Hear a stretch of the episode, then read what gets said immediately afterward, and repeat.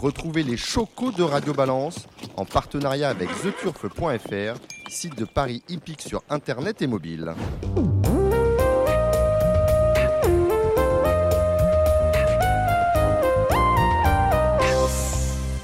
Bonjour, je suis euh, Dominique Cordier, vous êtes au Cardinal, au 5, euh, place de la Porte de Saint-Cloud, euh, Paris 16e, et vous allez écouter Radio Balance. J'ai bien dit Dominique Cordier, je n'ai pas dit Cordier jugé flic. Il va y avoir du, du débat ce soir. Vous l'avez vu sur les réseaux sociaux, nous allons parler des ferrages avec le docteur Claire Cicluna avec Sébastien Griset qui est maréchal ferrant en Belgique et Grégory euh, Ornay qui est lui maréchal ferrant de l'autre côté de la frontière, outre qu'Évrin comme l'on dit, euh, près euh, de Valenciennes. On parlera bien évidemment du déferrage des trotteurs. Pour animer la rubrique Trop, on accueillera Alexandre de Koopman. Nous aurons avec nous également Kevin Romain du Parisien aujourd'hui en France. Devrait nous rejoindre Gilles Curins, de retour du comité du Trot qui a eu lieu cet après-midi. Et euh, Kevin Baudon, dès qu'il y a la partie galop, elle euh, sera animée par Cédric Philippe de Paris Turf avec euh, Julien Philippon et un invité, François Nicole. On aura l'occasion avec François d'évoquer certaines, petites choses qui ne nous font pas plaisir. Vous le savez, on ne courra pas le quintet dimanche à Hauteuil. Le Z5 est en effet organisé sur les forums de Toulouse à Saint-Pierre. Donc du, du, débat, de la polémique et des chocos, c'est ce que Radio Balance vous propose. Ce vendredi soir. Comme chaque vendredi soir, c'est parti.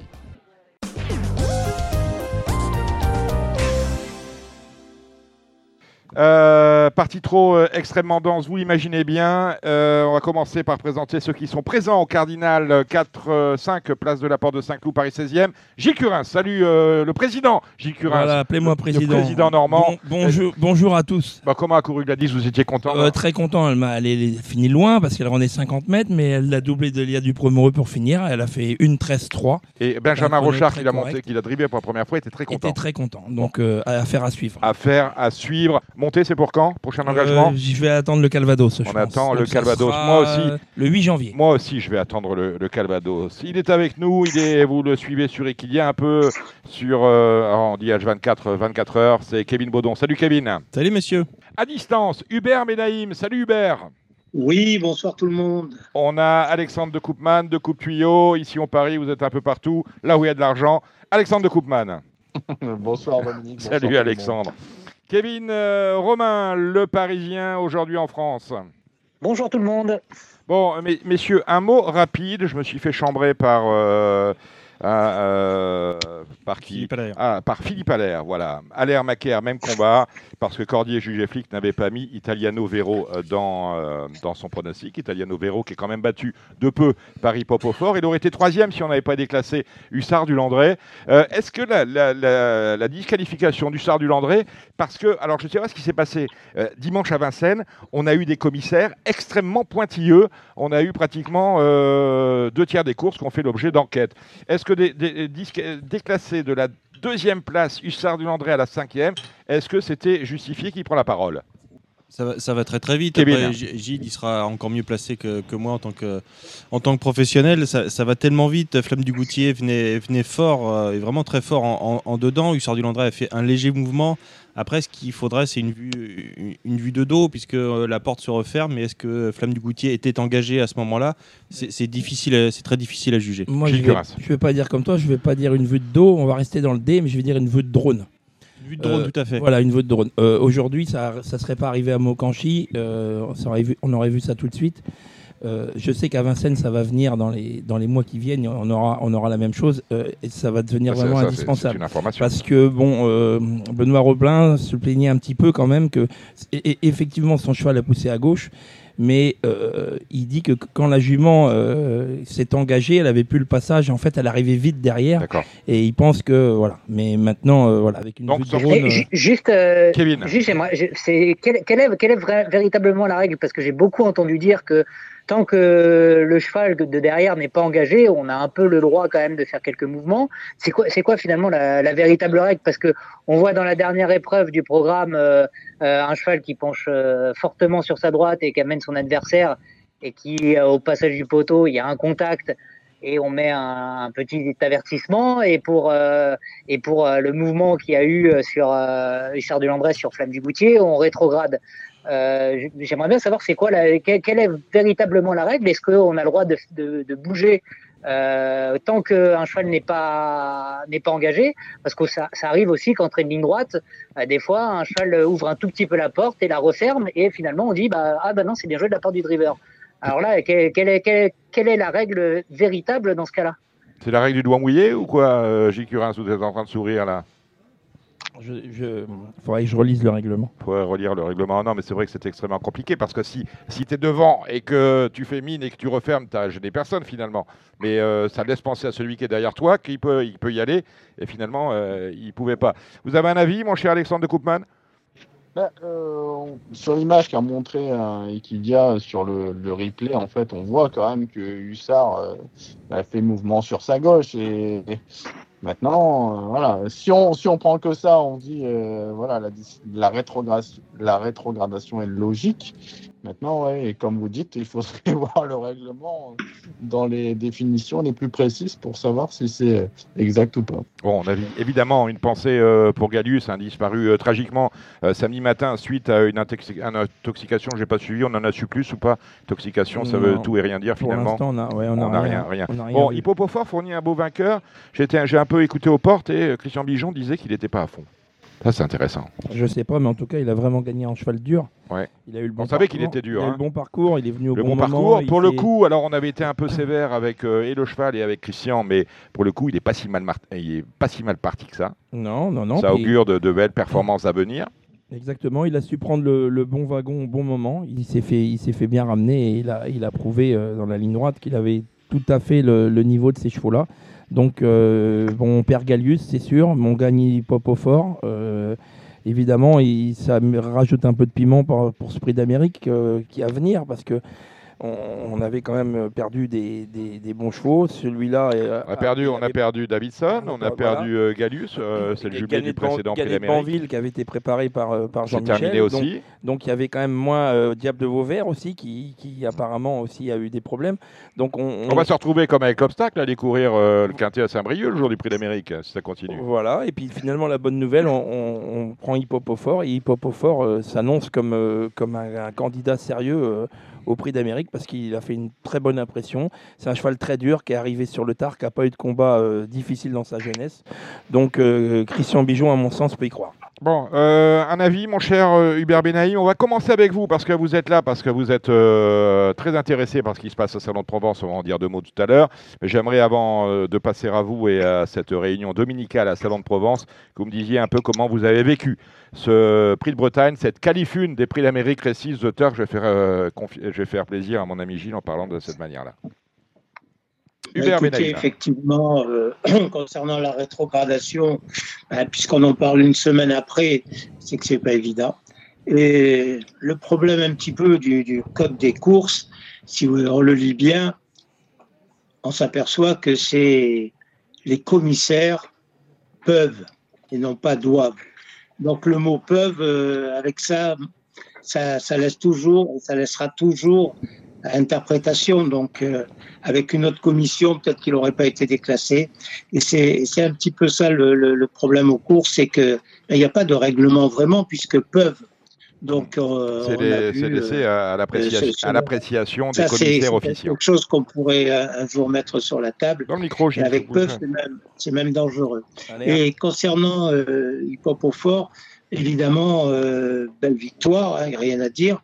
Mais moi, je m'interroge un peu sur la valeur de cette génération, euh, dans la mesure où c'est jamais le même qui gagne. C'est jamais le même. Et par euh, expérience, vous le savez aussi bien que moi, Dominique, euh, quand, euh, quand la génération n'est pas bien dessinée avec des leaders, on peut pas avoir cinq cracks la même année, c'est pas possible. Donc ça veut dire qu'on Vous parlez de la génération des, des, chevaux âgés de 5 ans cette année, hein, les H. Hein. Tout à fait. Mmh. Et je, donc je pense que on a de très bons chevaux, mais je suis pas certain que cette génération renferme un crack comme Paistin Bourbon ou comme Bold Eagle. Je ne pense pas du tout. C'est jamais le même qui gagne. Et ça, ça ne trompe pas. Ça aussi bien au galop qu'au trot, vous n'avez qu'à regarder, remonter toutes les générations. Mm, mm. Quand on a les mêmes arrivées dans les, dans les épreuves euh, préparatoires, euh, les mêmes vainqueurs. Bon, c'est vrai qu'aujourd'hui, avec le déferrage, ça a changé beaucoup de choses, mais quand même, je m'aperçois que c'est jamais le même qui gagne. Et j'ai bien peur que ce soit une bonne génération, mais sans plus. Et c'est pour cela qu'Italiano Vero, parce qu'on peut considérer par rapport à cette performance-là, on l'avait déjà vu avec Ideo Tillard qui devançait Onek finalement avec euh, quand même euh, de la marge, puisqu'on parle d'Onek, euh, que Italiano Vero avait bien sa chance. C'est évident que la génération DI est nettement supérieure à la génération DH.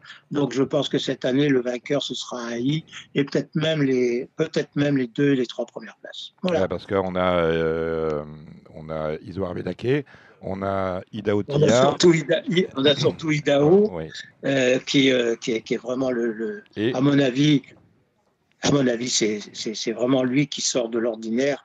C'est vraiment, euh, c'est vraiment un cheval qui me rappelle un petit peu Faïstambourg. il me fait un peu rêver. Eh ben voilà, si vous fait rêver, c'est fantastique. Vous allez rêver, mon cher, euh, euh, mon cher Hubert Benaïm, mais vous allez rêver sur l'hipporome de Salon dimanche, puisque vous organisez une belle réunion. À Salon, on se, on se casse la tête hein, pour faire venir les gens. On va avoir combien de personnes sur l'hipporome de Salon de Provence ce dimanche?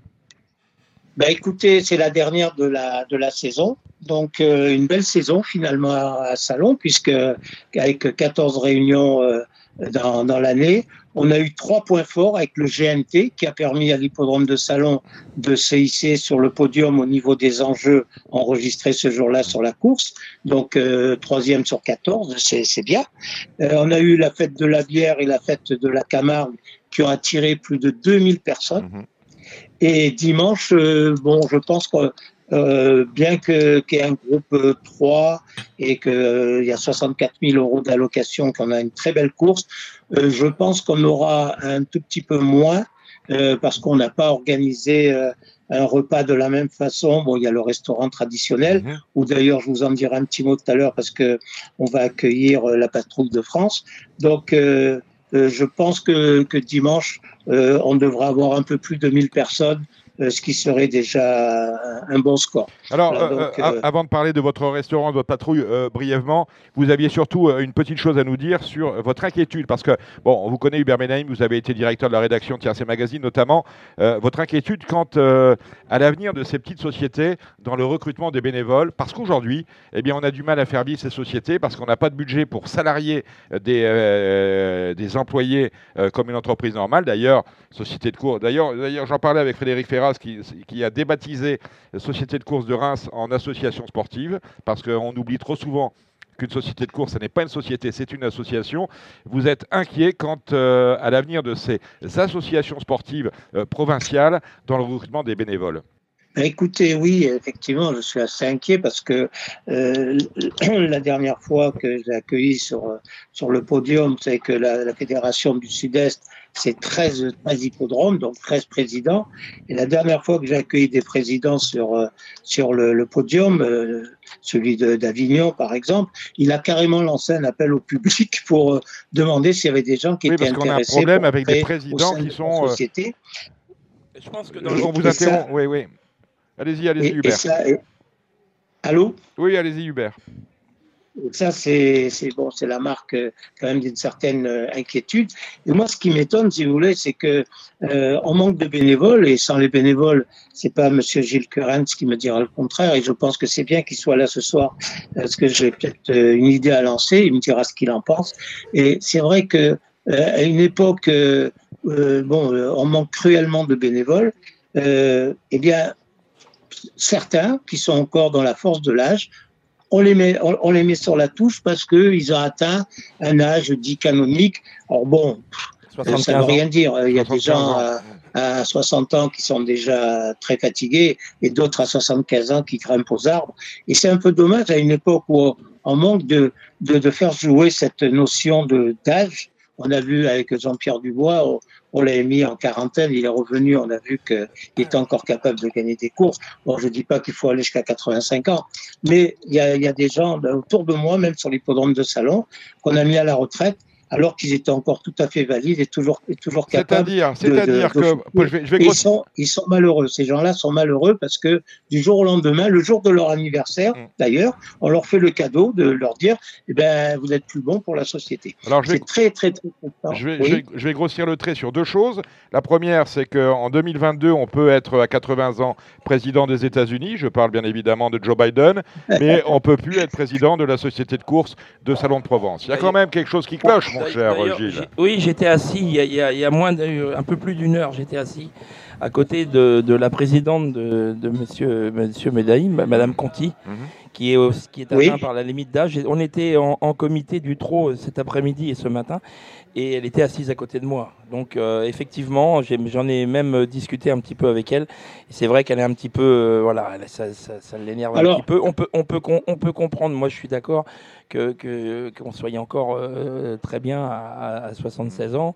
Et, c'est vrai que effectivement, les, drivers peuvent courir à 82 ans. Et puis, voilà, effectivement. mais après, bon, il y, a, peut-être un temps tout quand même.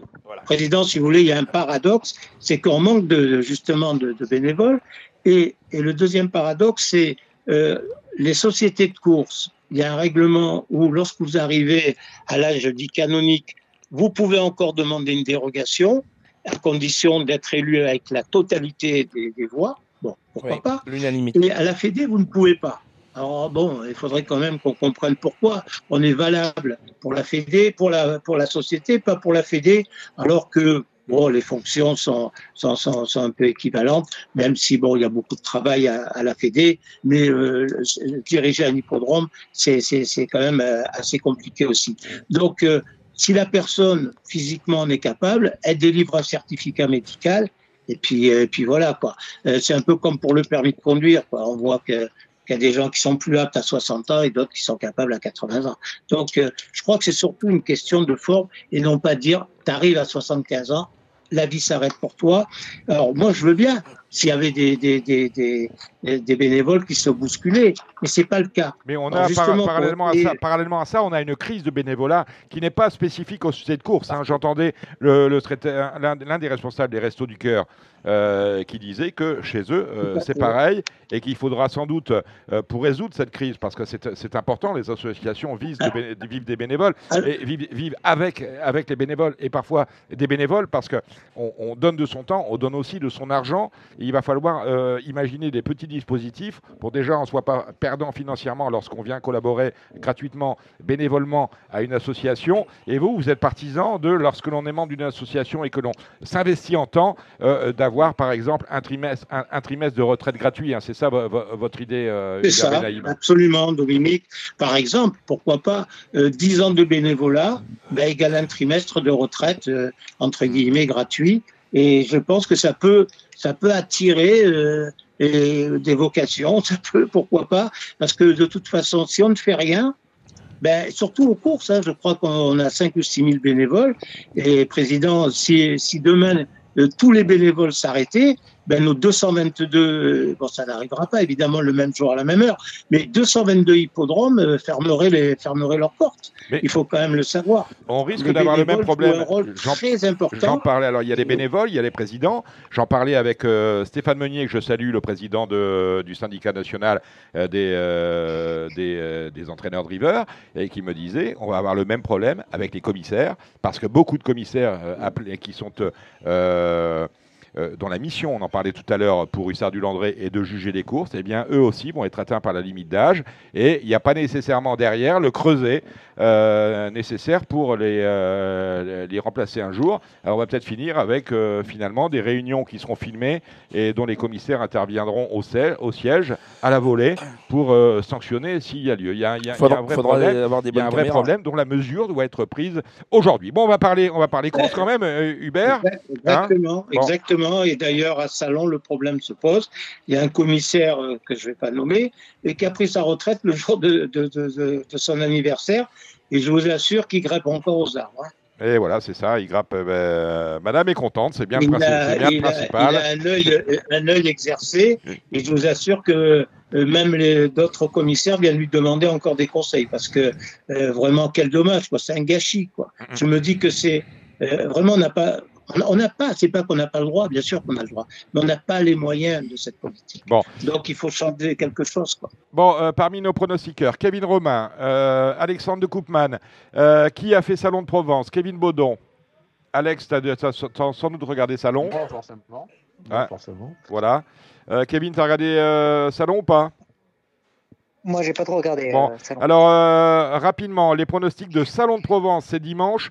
On attaque la première avec le prix Le Vénard. 8 partants. Votre choix si vous en avez un, Hubert et Alex. Bah écoutez, déjà, moi je suis très content que, que ce prix s'appelle le Vénard, puisque euh, il est sponsor sur l'hippodrome. C'est un des rares sponsors, d'ailleurs, euh, Hippique euh, qui est présent. Et je salue Thierry Léger qui s'investit beaucoup sur, les, sur nos hippodromes. Il est à Clairefontaine. Et là, quand je lui ai demandé, il a dit ben, évidemment que je vais donner un coup de main à l'hippodrome de Salon. Et, et, vraiment, je, je, le, je, le, remercie. Voilà. bon, ben, cette course. Euh, cette course, euh, j'aime beaucoup le, le, le, 4, qui est Fer d'Ourville, qui a un chrono quand même de 1,15. Il a son record, c'est 1,15. J'ai vu que Romuald Maurice euh, lui a mis un émoji vert et généralement il se trompe pas. D'ailleurs concernant les émojis, Monsieur Gilles Current, il faudrait quand même que certains, certains entraîneurs arrêtent de se moquer des turfistes en mettant des rouges euh, avec des chevaux imbattables et en mettant des verts avec des chevaux qui n'ont aucune chance. Vous en avez un dans votre région Salut, tiens, salut Junior, salut Junior Galpa. Hein Bon, et puis on a il encore faut, il faut que vous lui fassiez les leçons de morale quand il. Voilà, quand, vous les voyez, il faut les, euh, il faut les, les houspiller. Mais, mais, vous avez raison. Bon, euh, rapidement, parce que je ne peux pas passer euh, toute l'émission sur la réunion de salon. Hein. la première, les chevaux, la deuxième, les chevaux, la troisième, les chevaux, ping-pong, on y va. Donc la première, Kiefer Durville, on vous a bien compris, Hubert Benaïm, Alexandre de Koopman. Oui, bah, Kiefer Durville, logique favori. Derrière, j'ai gardé l'As Colibri, qui est estimé par son entourage, et le 7 Capoeira, qui m'a bien plu à Chartres. La deuxième, Hubert. Alors la deuxième, j'aime, bon évidemment, euh, il y a un cheval qui me plaît beaucoup, c'est Giscard qui m'a beaucoup plu la dernière fois. Il a, il a, il a gagné vraiment emballé. Euh, Peut-être qu'il monte un petit peu là au niveau des gains, mais je vois qu'il est plaqué euh, pour la première fois en plus. très bien. Qui d'autre On peut pas. On peut pas. Je suis désolé Hubert. On ne peut pas détailler toutes les courses. On est à Salon de Provence sur la Réunion 4. Euh, désolé, donc vraiment, vraiment le cheval et puis basta. Allez, euh, Giscard. Qui d'autre? Alexandre. Moi, j'ai gardé donc le, 2 Giscard, le 6 Jeu Mystique et pour une cote, le 9 Jumbo des Prés. Hubert avec la troisième, une course de 7 et 8 ans. Alors, de la même façon, donc, on va essayer d'aller très vite. Euh, bon, euh, j'aime beaucoup euh, le, cheval de Prudent, le, 2 French Goal, pareil, émoji vert, et puis il faut battre Facho, évidemment. Il a tout dit, Alex? Ouais, moi je retiens le 2 French Gold et j'aime beaucoup le 6 Falcon Nouville qui redescend de catégorie. Le prix euh, Félix Guibert, 10 enfants, 10 au départ, Hubert. Bon, on va faire répétition du, prudent là, euh, qui reste euh, la jument Giada, qui reste une victoire. Mmh. je pense qu'elle a un bon chrono. Je l'ai vu gagner déjà sur cet hippodrome. je dirais le 407. Alex euh, pour moi, le 2, s'il trotte, il peut aller au poteau, c'est Gopek de Vivroin. Le 9, Gourgandine, Extra Salon. Le 7, Giada. Et pour une petite cote, le 4, Galopin des Champs.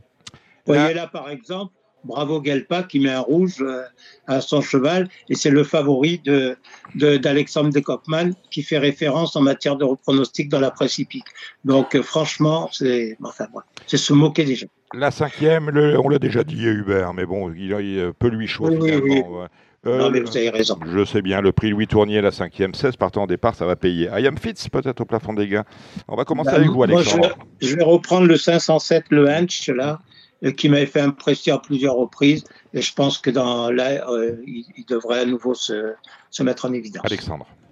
Bah, le 16, I am fit, hein, qui est pour moi en retard de gain. la rentrée était bonne. Et si vous cherchez une cote hein, pour une troisième place, le 11, Fiction de Vendôme. Et eh ben voilà qui est dit. La suivante, c'est une course de 5 ans. C'est la sixième, le prix Jean-Luc Michel, 13 au départ. Hubert. J'aime beaucoup le 10, euh, le, le, Maurice. Ah, et Black Horse. High Black Horse. Oh, déféré des 4. Euh, il fait toutes ses courses. Euh, le record de 1-12, ça me plaît beaucoup. Alex. Moi, je suis chaud bouillant du 1, du 1 Iwi Rock des quatre premières fois Yannick Henry. À mon avis, pas taper loin. Euh, prix de Vincennes, c'est la septième. Et avant-dernière, 10 au départ, des 6, 7 et 8 ans. Hubert. Bah là, je vais faire confiance au cheval de, de, Yannick Henry, le 4 Folco Blue. Le 4 Folco Blue, parce qu'il y en a deux, deux Henri. Il a Folco Blue associé à David Bécard et euh, Gold de la Côte associé à Yannick Alain Briand. À vous, euh, Alex. Pour moi, la victoire, c'est entre l'As Galway du Vivier, le 2 Fulgureur et pour une surprise, le 7 Goldista. Et la huitième, c'est le Grand Prix de Salon de Provence. C'est un groupe 3. Pour cela, vous faites, venir la patrouille de France, Hubert Benaïm j'ai bien Alors justement, oui, il y, a, il y a, si vous voulez, l'armée de l'air, la patrouille de France, a décidé ben, de faire son repas de fin d'année sur l'hippodrome de, de, Mais ils sont pas loin, ils sont basés, la, patrouille, elle est, basée chez vous, à Salon. Une centaine de personnes, et on va les accueillir au restaurant, euh, en association avec le PMU. On va donc, j'aurai le, le, plaisir d'animer cette réunion avec Jean-Philippe Thomas, et on va leur offrir, le PMU va leur, bah, on va faire un quiz, on va leur offrir évidemment beaucoup de cadeaux. On va également, la société euh, leur, euh, leur met à disposition des bons à Paris aussi pour amorcer un petit peu la pompe. Et donc, euh, voilà, c'est vraiment, bon, on a déjà accueilli le Rotary, des mmh. associations, mais là, c'est la patrouille de France et c'est vrai qu'on les salue et, on, va, on va tout faire pour, euh, pour leur faire passer le, meilleur après-midi possible. Si j'ai bien, ce Grand Prix, si j'ai bien compris, dans ce groupe 3, les avions ne sont pas dans le ciel, mais sont sur la piste. On y va avec vous, Hubert. Oui, alors donc euh, ben, dans, dans, cette course, moi j'aime évidemment comme tout le monde le, le 2 Gino Tosca, le, le, le, robot de service mm. qui, a, qui, a, qui reste sur 5 cinq, victoires. Euh, c'est vraiment, si j'ose dire, un avion de chasse. Et, et, le cheval le, plus sûr, euh, je vais dire, dans les quatre premiers, même s'il est un peu vieillissant, et je l'adore ce cheval, c'est Diablo du Noyer. Je pense que pour les joueurs de multi, ça peut faire de bonnes bases. Et attention, attention à l'emoji rouge, Gelpa, déféré des quatre pour la première fois. C'est le numéro 5, emblème orange. Eh ben, on continue avec vous, Alexandre, parce qu'il y a un, un, quartier régional pour ceux qui jouent au PMU. Il y a des clients pour le quartier régional. Euh, on y va avec vous, Alex, dans cette épreuve qui a réuni 15 partants, ouais, 53. Bah, le 2, Gino Tosca, le 5, emblème orange, le 4, Epico Blue, le 9, Dax, le 10, étoile rouge. Eh ben le voilà. 15 Diablo du Noyer. Voilà qui Moi, j'aurais du Lupin, le 11, hein, qui court la course. Oui, c'est le vôtre. On peut être que 4 5 e On, peut, être que 5 e bah, C'est pas mal. Et si vous êtes 4 vous entrez dans le quartier régional, ça peut être pas mal. Merci Hubert Benaïm. Vous revenez euh, sur Radio Balance quand vous voulez. Bye bye. Très gentil, merci beaucoup. Au revoir, au revoir Hubert. Bonne soirée. Allez, on va continuer. On va attaquer maintenant euh, dans, le, euh, dans le dur avec le Z5 de demain. Je suis un peu déçu du plateau qui nous est proposé. Je vais vous le dire comme ça. 14 partants. Il y a certains chevaux qui ont l'avenir derrière eux, voire qui sont abonnés à l'hôpital de jour. Il n'y a pas vraiment un favori qui se, détache. Vu la forme, vu la forme de l'écurie d'Emmanuel Varin, je serais tenté de vous dire fine, perle euh, of love, mais euh, si j'écoute Philippe Allaire, je ne suis pas pronostiqueur, donc je vais vous laisser faire, messieurs. On va commencer avec vous, euh, Kevin Romain. Eh bien, moi, je mettrais Eline en tête, le numéro 9, que mhm. j'ai beaucoup aimé sa dernière fin de course et je pense qu'elle elle est capable de faire encore un petit peu mieux. Elle n'a pas été forcément des plus heureuses, donc je pense qu'elle peut peut-être prendre une revanche euh, sur Emeraude de Bay qu'elle retrouve dans cette épreuve euh, sur un parcours euh, plus long. je pense que ça va avantager Eline en plus. Donc 9 et 4. Après, j'aime beaucoup Fakir Durange, Fakir Durange, dont le numéro 3, qui semble être un solide point d'appui. je reprendrai Charlie Delaunay, le numéro 6 qui, à mon avis, retrouve une catégorie. Il court à 5 jours, hein. il est resté au port du quintet de la dernière fois. Pardon? Et Il court à 5 jours, hein. et il est resté au port du quintet de lundi, ouais, ouais, non, non, mais il faut, faut, mais je le pense Que je, je pense qu'il faut tenter le coup. D'accord, ça marche. Et, et, je mettrai en bout de combinaison Fakir Mérité, super cheval qui fait toutes ses courses. Euh, il peut être 2 euh, 3 comme être 6 euh, 7 mais euh, c'est un bon cheval et ses dernières courses sont très bonnes et je m'en méfie particulièrement pour le quintet. Alexandre ben moi, je suis pour le, le 3 Fakir du Ranch. Hein, la ligne avec mmh. Gamel Ditton parle d'elle-même. Euh, derrière, ben, j'aime beaucoup moi, ce 12 Fakir mérité. J'aime bien le 4 Emerald de B hein, qui est au sommet de son art. Le 9 Aileen. Le 2 Fine Pearl of Love. Et on peut garder une place pour le 6 Charlie Delaunay hein, qui peut être 5 euh, du, du, Z5. Kevin? Exactement les mêmes, je mets juste en, pour 6 en 6 7 Dreamer, Dreamer Boy pour essayer d'un peu inventer quelque chose, mais ça semble une arrivée de favori avant le coup. Gilles, vous avez vu quelque chose ou pas? Gilles Curins Non, rien. Non, rien du tout. Bon. Euh, allez, on attaque cette réunion de Vincennes avec le prix Vourasie. Alors, les deux premières sont des courses qui sont disputées sur la petite piste. Journée chamboulée, parce que vous le savez, demain à 17h, il y a France-Danemark. Autrement dit, on a avancé pratiquement toutes les courses. C'est pour cela que la première à Vincennes, mettez le réveil, elle est programmée à 11h38. Les deux premières sont programmées sur la petite piste. C'est euh, Benoît Fabrega m'en a fait part cette semaine. Euh, c'est vraiment rarissime. Hein. On essaie de ne plus mettre des courses sur la petite piste le week-end. Normalement, le week-end, c'est terminé. On ne pouvait pas faire euh, autrement, ce que m'a expliqué euh, Benoît. Prix Vourazi avec euh, bah, une bonne pouliche chez Canad Bélève. on commence avec vous, Alexandre de Koopman. Oui, ben, ce numéro 12, hein, ce numéro 11, Canad Bélève qui sera plaqué cette fois, donc ça peut lui permettre, pourquoi pas, de, de s'imposer. Évidemment, il faudra battre l'invaincu, le 8, Kachina Team. Le 12, Calamity Deripré, si vous voulez tenter des outsiders en cas de défaillance des favoris. J'aime bien le 7 Carlan May et éventuellement le 2 Cali Glycine qui est plaqué également première fois. Kevin, euh, Kevin euh, Romain. Euh, oui, elle est encore une fois très ouverte. C'est difficile d'aller contre les, les, pouliches qu'elle vient de, donner à Alexandre. On peut remettre aussi Kabakat Gaz, le, le 4 qui sera là aussi plaqué des, des quatre premières fois. C'est la toute Jean-Michel Bazir. Il y a une pouliche que j'ai beaucoup aimée depuis ses débuts, c'est le 9 Kyriel. Elle est peut-être un tout petit peu en dessous, mais euh, j'aime bien sa façon de faire et euh, je pense que sur un petit malentendu, elle est capable de les mettre d'accord. Euh, si certains font, vont un petit peu trop vite et qu'elle est préservée, elle peut, elle peut mettre tout le monde d'accord, mais avant le coup, c'est plus pour une cote que pour spéculer plus qu'autre chose. Kevin Baudon. Pas mieux. Pas mieux, pas mieux. Allez, la deuxième. Alors, Joël Séché m'a dit je suis, je rajeunis quand je vois sur la piste King Opera. c'est le, poulain qui lui a donné l'envie de, qui, lui a, redonné, il avait l'envie, mais qui lui a redonné l'envie d'aller euh, aux courses. Il en, il rêve, il m'a dit j'en rêve la nuit de King Opera. Est-ce qu'il va gagner ça, Alexandre Koopman? Eh ben, en tout cas, c'est un favori logique. Hein. Il a toujours bien gagné. On a l'impression qu'il fait le minimum. Euh, maintenant, si on revoit un peu sa dernière course, on se dit qu'il n'y a pas une heure avec les autres. Euh, voilà, Canada, euh, le 6 n'a jamais pu passer. Euh, Kamehameha a tout fait donner au vent et pourtant il est battu d'année. Euh, voilà, donc ça va être une question de parcours. Moi, je dirais que on peut tenter, pourquoi pas, de, jouer autre chose comme le 6 Canada. voilà, moi, ce serait mon, mon, petit jeu marrant de la course, c'est de jouer le 6 Canada par rapport à la dernière course. Kevin et Robin euh, oui, bah, voilà, les favoris de la course, évidemment, King Opera, Knock on Wood, Canada, euh, Kamehameha. Mais il y a un cheval moi, que j'aime beaucoup depuis ses débuts, qui n'a pas toujours été euh, forcément, euh, euh, pas dire très heureux, mais qui, qui, a laissé des regrets quelques fois, c'est Kansas de la Cour, le 3. Euh, qui a été plutôt bon la dernière fois. Je continue mon petit abonnement avec lui, même s'il me coûte un petit peu cher là ces derniers temps, mais euh, euh, il va forcément passer un jour ou l'autre. Faut qu'il parte, mais s'il part sur la bonne jambe et avec eux, je pense qu'il a les moyens de, bien faire et ce sera mon outsider préféré dans cette course pour sortir des, des favoris. Kevin Baudon. Le 6, c'est Canada, c'est mon chouchou de la, génération et le pour une grosse cote, le 2 Kéros de Beaumont. Vous avez quelque chose? Rien chez Gilles. Euh, la finale de la Coupe des amateurs, 14 euh, au départ, rapidement. On commence avec vous, Kevin Romain. Euh, je laisse ma place, les amateurs. Kevin Baudon ouais, bah, Le 8, Fast and Good, qui apparemment a montré l'autre jour qu'il avait largement la pointure. Après, c'est très très ouvert, course d'amateurs, c'est pas, pas le plus facile. Exactement. On a vu quelque chose, Alex? Oui, bah, j'aime bien le 8 Fast and Good, hein, très malheureux mm. en dernier lieu. J'aime beaucoup surtout le 2 Equality hein, qui sera déféré, euh, contrairement à sa dernière sortie. Donc mm. euh, voilà, je m'attends à une bonne prestation de sa part. Et moi, le 305, estime-moi, qui vient de remarquablement terminer après avoir un parcours exécrable et qui sera drivé par l'excellent Jean-Claude Louche. Vainqueur du Grand National euh, des amateurs 2021. Et qui a de la chance dans ses rendez-vous. Donc la petite pièce, ça peut être rigolo et va reprendre contre 1.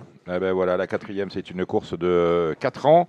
Euh, on attaque avec vous. Tiens, Kevin Baudon. L'attraction, c'est Indian Park le, 6. Euh, son entraîneur pense que ça va aller à gauche. Mm. et moi, j'aime bien Icarus Bonbon, Bourbon, pardon, qui aura le, numéro 1. Ah, Icarus Bonbon, ça me plaisait bien pourtant. Et non, c'est Icarus Bourbon. Bourbon. Et mm. le numéro 4, Isalio, avec Mathieu Abrivard, qui a aussi un, un, bon numéro. 6-4 As, 6 As 4 pour Kevin Baudon. On va aller voir du côté de chez Kevin Romain. Euh, à peu près les mêmes.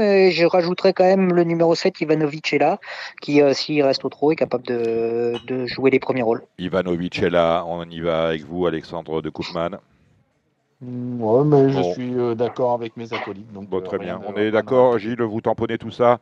Allez, euh, la sixième, c'est une course euh, européenne de groupe 3, réservée à des 4 et 5 ans. Belle course, hein, finalement, même ici, ils ne sont que 9. idéal du Pomo, peut-être, Alexandre de Koopman? Oui, bah, idéal du Pomo, on fait figure quand même d'épouvantail. Hein. Vis sur sa victoire dans l'UET. il va falloir trouver qui va être deuxième. Moi, je pense qu'Inma Rosa a très bien couru la dernière fois. Elle avait une 9 à l'auto. Elle a quand même bien fini. Euh, voilà, si elle a le bon parcours, elle peut largement être deuxième de cette course-là. Euh, pour moi, c'est vraiment le couplet gagnant. Et après, forcément, on va avoir du Vaga, du Idéal Lignerie, mais pas très intéressant, à mon avis, pour le jeu. Kevin Romain. Rien d'autre euh, Je rejoins ce que vient de dire Alexandre de Koopman. Et je, je, alors, je ne sais pas si ça, peut le faire, mais en tout cas, une Marossa, si elle est vraiment bien placée et que tout se passe bien pour elle, elle a tellement de vitesse euh, Idéal du Pomo, il a intérêt à, s'en méfier quand même de cette Rosa parce que sur une pointe, elle est vraiment extraordinaire. Je, la trouve vraiment impressionnante. Et je, voilà, peut-être sur un malentendu, elle peut peut-être euh, mettre tout le monde d'accord. Si je devais faire un Super 4 en champ libre, je ferais 7, 8, 8, 9 et 7, 7 8, 8, 7 et le reste derrière. Et un Z4 aussi, hein, bien évidemment. Euh, Kevin Baudon. Ouais, ouais, je pense que ce ne sera pas un malentendu. Euh, Rosa, c'est pas du tout, ce sera pas du tout une surprise si, si elle s'impose. Il y a deux chevaux au-dessus, mais si je devais tenter un, pari, ça serait Marosa, le, le numéro 8. Euh, il y aura une cote plutôt sympathique. La sixième, c'est le prix d'angle, une course pour des poulies chargées de 3 ans. Kevin Robin. Euh, je reprendrai Joyce, le numéro 8, qui n'a pas été très heureuse euh, la dernière fois. Euh, Jazzy Bell, Génie de Joude, les numéros 9 et, 10. Et puis j'aime bien euh, Girl, qui franchit quelques paliers et qui en plus de ça, euh, et l'entraînement de Christopher Nicole, grand supporter du Racing Club de Lens, et allez les 100 et or. Allez, les 100 et or, 7, 8, 9. allez l'OM avec Alexandre de Koopman. ouais, moi j'aime bien le 10, un génie de joute qui est une bonne pouliche, je trouve, et même si elle, euh, elle court sur la fraîcheur, je pense qu'elle peut faire l'arrivée dans cette course-là. Et euh, le 2, jalouse d'Olivry, et même si elle affronte des, des, des pouliches un peu argentées, je trouve qu'elle a le niveau pour rivaliser, donc je m'en méfie. Allez, le Red Star avec euh, Kevin Baudon. Allez, le, numéro 2, le numéro 7, je reprends, je reprends la ligne, et puis euh, j'ai le, le, numéro 10. Et pour une grosse cote, le, 4, j'ai mis Sora. Bon, euh, Gilles, rien. Hein. Vous laissez porter par la bague. Tout à l'heure. La septième, c'est le Z5. Le prix de Béthune, c'est euh, l'avant-dernière de cette réunion matinale. 11 au départ. On y va avec vous, Alexandre moi, j'aime bien le dissenting hein, qui sera mis comme lors de sa victoire en Hongrie. La rentrée était bonne. Euh, forcément, il faudra battre le 4 Hernando Bello. J'ai bien aimé la fin de course du 11, hasard certain la dernière fois.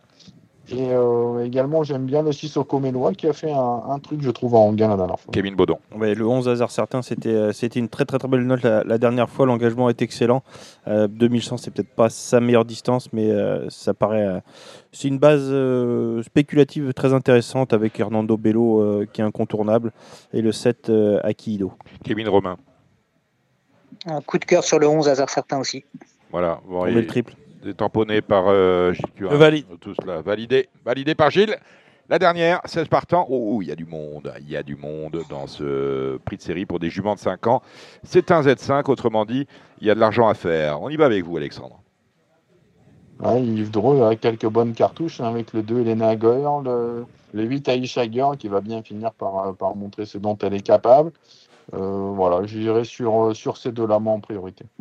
Gilles, vous avez vu quelque chose dans, la course? Oui, j'aime bien le, le 16. J'ai eu l'occasion de discuter avec mon ami Pierrick Locelli récemment. Eliade Fromentin. Et, voilà, le 16, Eliade Fromentin. Kevin Romain. Euh, course super ouverte. Euh, je tenterai un petit coup de poker sur le 7 Ornella Janzé. Euh, c'était pas si mal que ça en retrait la dernière fois, même si bon, son comportement était un petit peu bizarre parfois, mais elle a montré quand même qu'elle était, qu'elle était bien. sur 2100, je, je, demande à la reprendre, même si elle n'est pas déférée des 4 comme la dernière fois et déférée des postérieurs plaqués aux antérieurs. Ça peut être un pari un petit peu amusant et peut y avoir une belle cote. Donc voilà, c'est une course super ouverte, donc je pense que c'est plutôt intéressant à tenter. Euh, Kevin, vous avez de... on, y va prudemment avec les deux pensionnaires d'Yves Dreux et j'aime bien le 13 et Hermione Dupont avec euh, David Thomas. C'est une, une, vraie jument de vitesse. Si elle a le parcours, elle va faire mal. Salon, c'est fait. Euh, la réunion de Vincennes ce samedi, c'est fait. Quelques petites choses à vous dire. Tout d'abord que l'association des entraîneurs, on en parlait tout à l'heure, le syndicat des entraîneurs drivers et jockeys de trop a été reçu cette semaine par le service course et jeux de la police nationale, cela à Nanterre, aux côtés de l'association des entraîneurs de galop, l'association des entraîneurs propriétaires, l'association des jockeys, étaient présents à cette réunion euh, où euh, la patrouille les a bien accueillis. Euh, Bertrand Lestrade, Thierry Gillet, donc Stéphane Meunier pour le SED des JT, et François-Xavier de Chevigny, je pense que je n'ai oublié personne que je n'ai oublié personne. Le communiqué, ben, il est un peu sibyllin. Hein, la, police des jeux qui est au cœur de mini-polémiques. On en a parlé dans Radio Balance la semaine dernière, euh, notamment au sujet de l'affaire Soumillon, euh, que, le, euh, ministère de l'Intérieur aimerait voir puni autrement que par deux mois de suspension. le service course et jeux, qui est dirigé par le commissaire divisionnaire Stéphane Piala, a a rappelé quelle, était sa mission aux quatre associations professionnelles qui ont été reçues. Il y avait Cédric Boutin aussi qui était là. Voilà, euh, le communiqué, vous le trouvez sur Internet. Euh, autre chose, puisqu'on reste un peu dans le domaine un peu politique, il y avait une réunion du comité cet après-midi au Trot. Vous y étiez, Gilles, avec euh, deux, deux, deux, deux, mises au vote. Le code électoral qui a été adopté. Est-ce qu'il y a du changement par rapport à ce que l'on connaissait d'avant? Oh, un, petit peu. C'est en un nombre différent d'éleveurs, de, de propriétaires ou d'entraîneurs publics. On prépare les élections qui auront lieu l'année prochaine, on est d'accord? Dans, le, dans le, voilà, un petit peu de changement de ce côté-là, mais rien de rien d'exceptionnel. Ah, euh, euh, Jean-Pierre Barjon n'est pas président à vie. Euh, non, non, non, non, non, Ça va bientôt. À part, à part Caroline Sionneau, qui a déjà euh, qui a acté sa candidature. ouvert le oui. Euh, pour l'instant, j'ai pas d'autres candidats à ma connaissance. D'accord. Donc on va, on va suivre ça. Et le règlement intérieur de la SECF a également été adopté. Voilà, le règlement intérieur euh, tout à fait, tout à fait logique, comme il y a un petit peu dans toutes les dans toutes les associations, dans toutes les, sociétés. voilà, voilà. Où, qui a été adopté à, à, plus de 80%. Donc voilà, rien, rien de rien d'extraordinaire, mais beaucoup de bon sens aujourd'hui. Très rapidement, les numéros, on n'explique pas. Euh, on, va faire, on, va, on va faire Reims et on va faire les réunions de galop de dimanche. Il va y en avoir une. Euh, vous allez prendre la main, euh, Alexandre. on, fait, on fait Reims et vous attaquez les, réunions secondaires de dimanche. Pareil, une course, une course, un ou deux chevaux. J'ai pas regardé Reims, Dominique. J'ai regardé un peu le croisé de dimanche et le quintet de lundi. Ah ben, très bien. Qui a regardé Reims? Kevin? J'ai regardé un tout petit peu, mais j'ai pas grand chose. Hein. Euh, on a, alors, dites-moi que ce que vous avez vu à Reims, euh, Kevin euh, Romain, le Parisien, aujourd'hui en France? Non, dans la première, j'aime bien 10, 12, 13 avec des débuts au monté du 12 qui peuvent être assez intéressants. D'accord. Je sais pas après, je sais pas si Kevin Baudon veut, intervenir ou pas à chaque fois. Non, non, je vais faire, mes, je coups de cœur après. Donne-nous tous tes chevaux. dans la dans la deuxième, dans la deuxième, j'aime bien les 2 et 8. Euh, j'aime bien les 4 et 8 et j'aime, euh, je me méfie du numéro 6, Horizon d'Amaro, euh, qui a dû arriver à Grosbois comme Fédrangeval dans les box de Manu Varin. Donc je m'en méfie tout particulièrement. Et c'est à peu près tout ce que j'ai vu. Euh, Kevin, vous avez vu quelque chose à Reims? Oui, euh, Florent Lamar a deux, belles cartouches avec euh, le numéro 9, Fascinien d'Orgière, dans la deuxième, le 209, évidemment, il faudra bataille du Belay. Et il a un très bon cheval également, c'est le 508 Escort Love qui vient de faire très belle impression, corde à droite. je pense qu'on peut tenter un, petit report avec, avec Florent. Et puis on a des belles courses pour les, pour les jeunes. Dans la dernière, il faut suivre Keynote le, 5 et Coman le numéro 10 qu'il faut, qu'il faut reprendre. Ah, Coman, il faut le... Coman, il faut le reprendre, hein, bien sûr. Hein. il faut le prendre et le reprendre. Euh, comment vous avez dit? Escort Girl Escort Love. Ah, Escort Love, hein, je me disais, j'ai mal compris encore. Euh, dites-moi, euh, on va commencer avec vous, le Croisé La Roche. Qui a regardé le Croisé? Kevin Romain Vous avez un partant, euh, Curins. On y va avec vous, Alex, le Croisé. C'est chez vous, hein, parce que je disais tout à l'heure, supporte l'OM, pas du tout. Hein. vous, vous êtes, un vrai ch'ti. ouais, alors au croisé, j'ai noté la première, le 10 Huron avec le 11 Harry Le Z5 de la 2, j'ai retenu le 6 Stan of My Life. Le 3 Diego Duvoulet. Le 4 Dixie Danica. Le 8 Day de Beloué. Dans la quatrième, je rachète le 413 Isalia hein, qui était la note avant dernière fois à Cabourg. Et ce sera juste une question de sagesse pour le 507 Greta. Voilà qui est dit. On a vu quelque chose, Kevin? Kevin Romain, rien. Oh, il y a un Z5 lundi aussi. Hein. il faut quand même en parler. Comme ça, on aura tout fait. Euh, vous avez jeté un œil, Kevin Romain? Euh, oui, alors attendez, laissez-moi deux petites secondes que je me mette sur les partants. Euh, j'aime beaucoup Femme Music, le numéro 12, qui à mon avis est capable de remporter une épreuve comme celle-ci.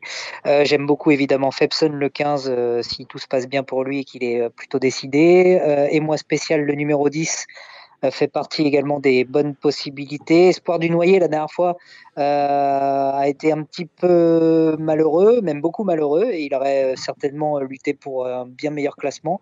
Donc je reprends, le numéro 5 et le numéro 14, évidemment, Flash Gordon, qui a dû être un petit peu préparé pour cette course-là. C'est mes 5 préférés dans ce rendez-vous, et on peut rajouter au lien de Chenu le 8, dont Eric Raffin, eh bien, ça s'installera à son sulky. Alex?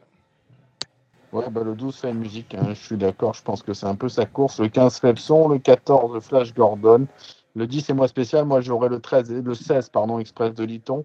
Euh, voilà, la dernière fois il manquait un petit peu, mais l'engagement est bon, donc je pense qu'il peut prendre une place. Et derrière le 5 Espoir du Noyer, le 8 et Lien de Chenu. Kevin? Dans l'ordre 5, 12, 8, 15 et 14.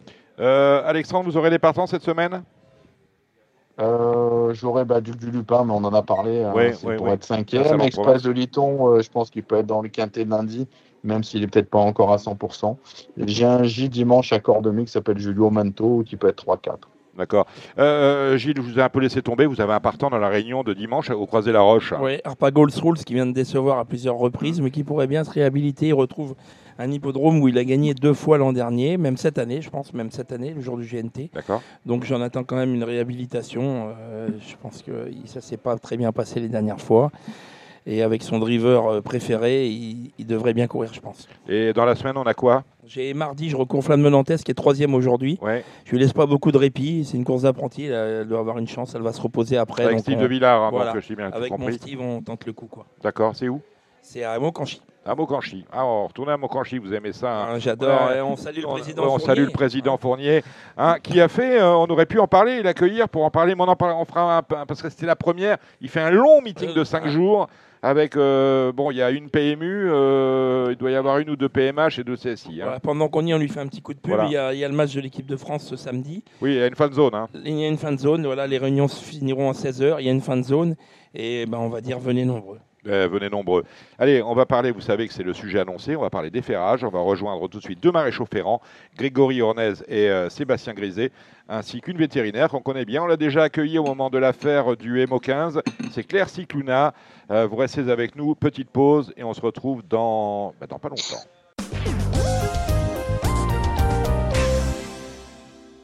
Alors, c'était il y a trois semaines, je pense. Nous avions euh, accueilli, trois semaines ou un mois, nous avions accueilli euh, Pascal Boé, qui est président des, euh, propriétaires euh, au c'est ça, le syndicat national des propriétaires au trot, et qui avait fait polémique par une prise de position de son syndicat qui demandait à ce que tous les, chevaux soient ferrés et qu'on interdise en quelque sorte le déferrage. La législation aujourd'hui, vous m'arrêterez, je parle sous le, contrôle de Gilles Curins, la législation aujourd'hui au trot est assez simple. Les chevaux sont ferrés à deux ou trois ans, ils peuvent être, ferrés, enfin, sont ferrés ou plaqués à deux ou trois ans. On peut commencer à les déférer à quatre ans. Euh, pour euh, le syndicat national des propriétaires au trot, il s'agit d'interdire le déferrage. J'ai reçu, suite à cette, euh, cette émission, beaucoup de courriers, dont celui assez documenté, parce que Grégory Arnay, c'est le déferrage, c'est un, c'est un sujet qui vous tient à cœur. Vous êtes maréchal Ferrand, dans le nord, près de Valenciennes, et vous m'avez adressé une, euh, une, très, une très longue, très très longue étude extrêmement intéressante. Je pense que vous l'avez adressée à d'autres, avec un avant-propos, vous vous présentez, hein, vous reprenez euh, les arguments du SNPT de Pascal Boé, vous donnez des éléments de réponse, vous euh, évoquez bien évidemment, parce que c'est important, le bien-être animal, vous faites état de l'étude qui a été faite par le CIRAL, en fait une étude extrêmement intéressante qui ne prend pas position, et c'est pour ça que nous aurons après le docteur Claire Cicluna, qui ne prend pas position sur faut-il déférer ou pas.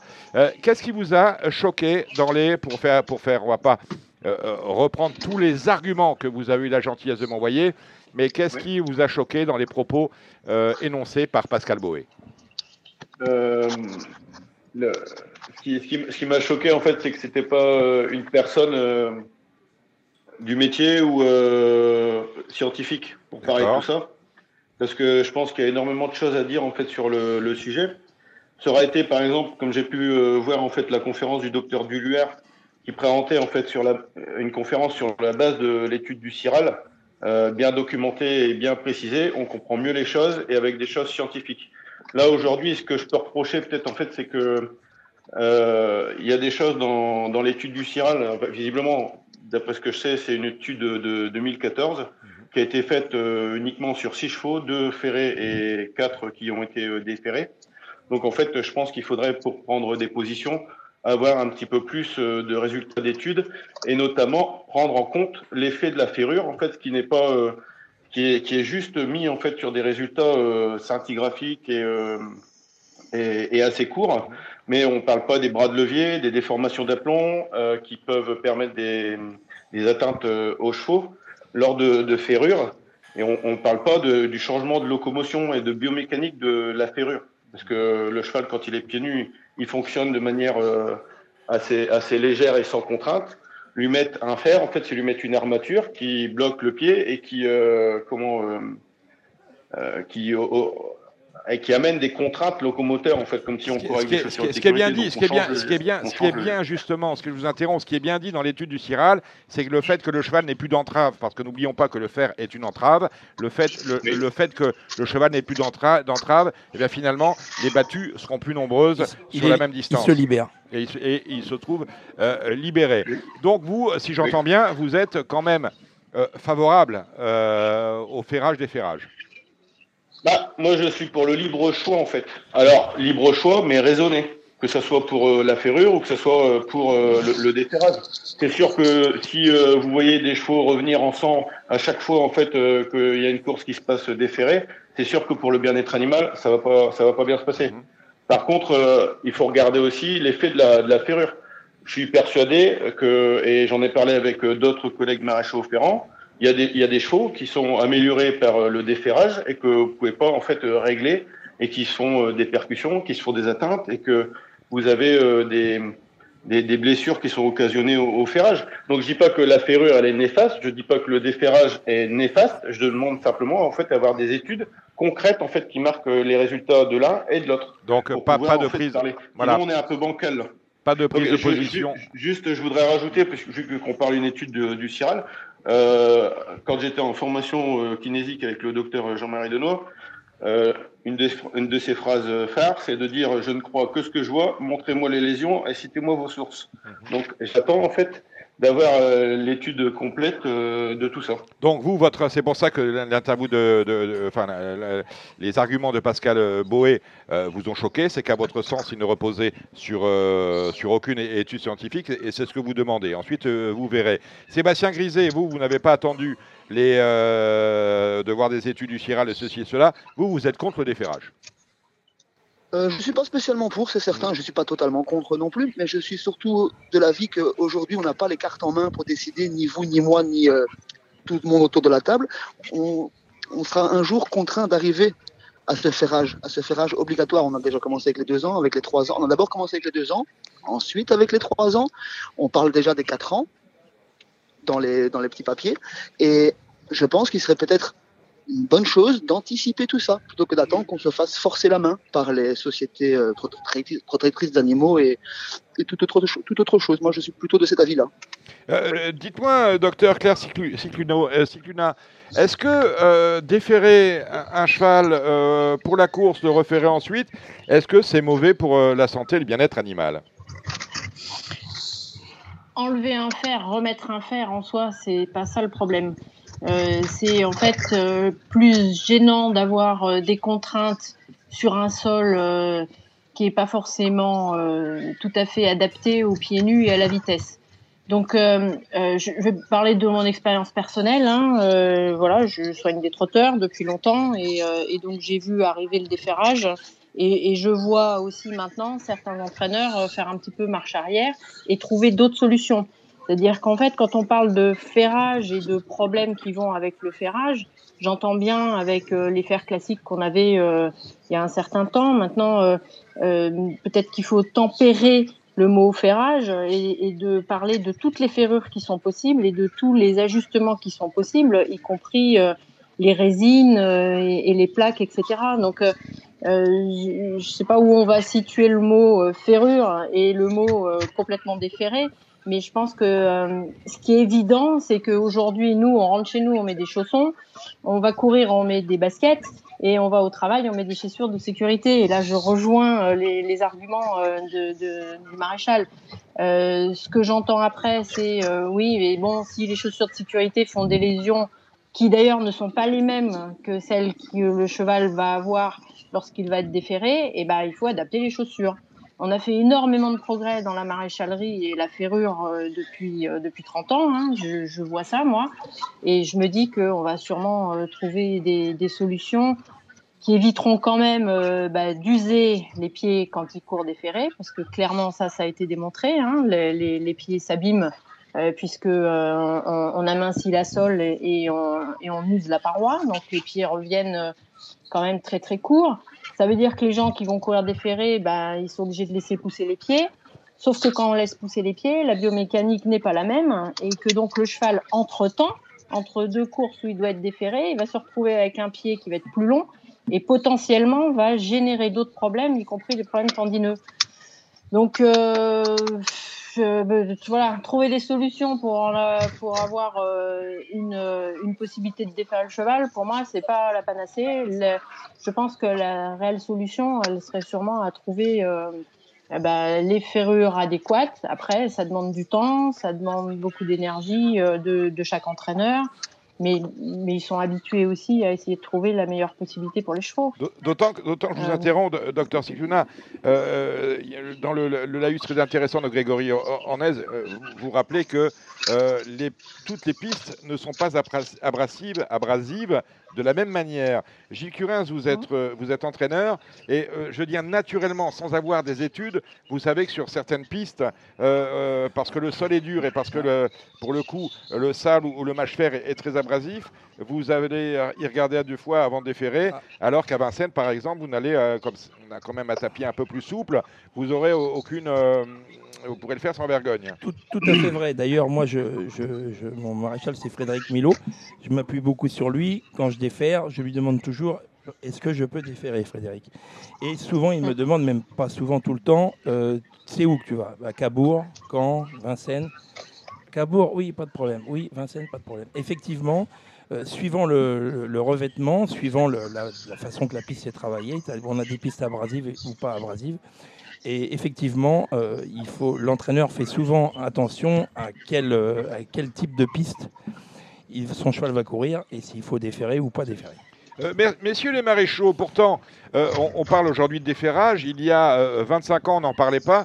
Pourtant, euh, les chevaux déjà étaient déférés, mais on n'avait pas à, euh, cette époque-là les, matériaux qui servent à protéger le, fer du cheval euh, tels qu'ils existent maintenant. À tel point que j'ai lu, j'ai vu passer un article cette semaine dans Paris Turf où on, disait, on, montrait, d'ailleurs il y avait la photo de la plaque, c'était une plaque et on disait quand le cheval portera ça, il sera considéré non comme plaqué, mais comme ferré.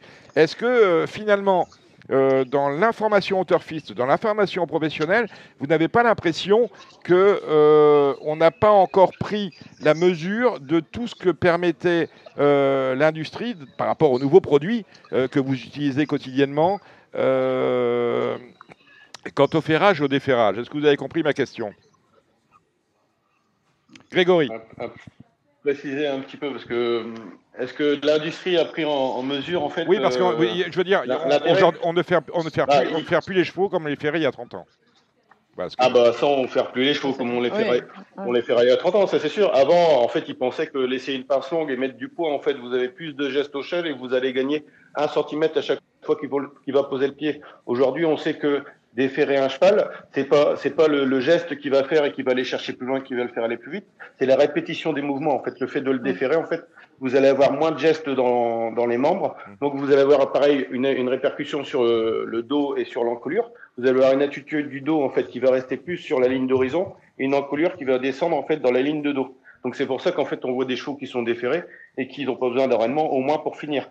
Ils en ont peut-être besoin pour commencer pour pas tomber léger, mais on, on désorène après pour qu'ils puissent être dans leur attitude naturelle et servir de l'encolure comme balancier.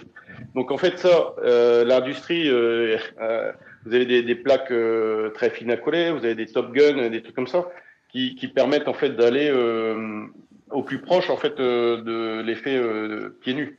Mais je voudrais savoir, après, je vais peut-être encore être euh, embêtant avec les études, mais il n'y a pas beaucoup d'études qui montrent en fait euh, les effets indésirables en fait de la chimie en fait sur le, le pied, sur le maréchal et sur l'environnement.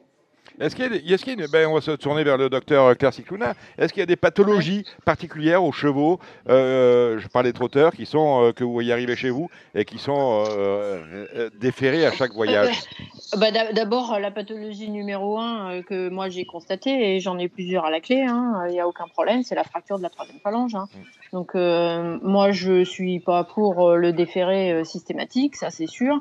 Euh, j'ai des clients d'ailleurs qui ont fait marche arrière, hein, encore une fois, parce qu'à force d'avoir des lésions, euh, ben, on se pose des questions quand même et on essaye d'évoluer. Et, euh, et, j'entends bien que effectivement, et, et ça c'est vrai, ça change la foulée, ça change le cheval euh, de, de, dans sa démarche et, sa locomotion. Mais, mais il faut aussi y avoir un cheval en bonne santé pour, pour gagner une course. Donc la, la, première des lésions majeures, c'est la fracture de la troisième phalange.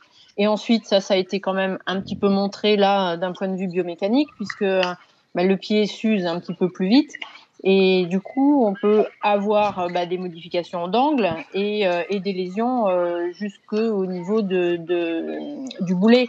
Et on sait quand même euh, ces dernières années qu'on a une augmentation croissante euh, des contusions, du boulet, enfin au niveau du, du de l'os canon. Donc, euh, bah, est-ce que on n'est pas aussi en train de, de, de, de, provoquer tout ça par le déferrage? Mais cela, c'est en, certitude, c'est totalement empirique ce que vous dites.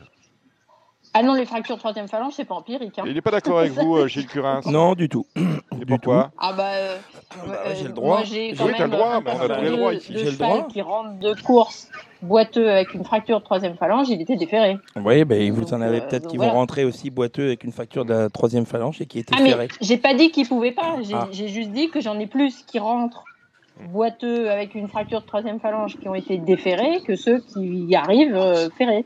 C'est tout. Et, euh, euh, on, euh, on, a souvent assimilé. Donc des études, il en faut, hein, c'est évident. Et, hein. il les études, elles viendront dans le temps. Mais euh, mais il y, a, quand même ce qu'on appelle l'évidence base médecine. Et clairement, dans, mes clients et dans mes 30 ans de carrière, c'est un fait. Alors, sur l'étude, dans l'étude du cirage, oui, Grégory, vous vouliez intervenir? Juste en fait parce que ça fait plusieurs éléments en fait que Madame donne, enfin le docteur donne sur le l'état des pistes, en fait, euh, je, voudrais revenir en fait là-dessus.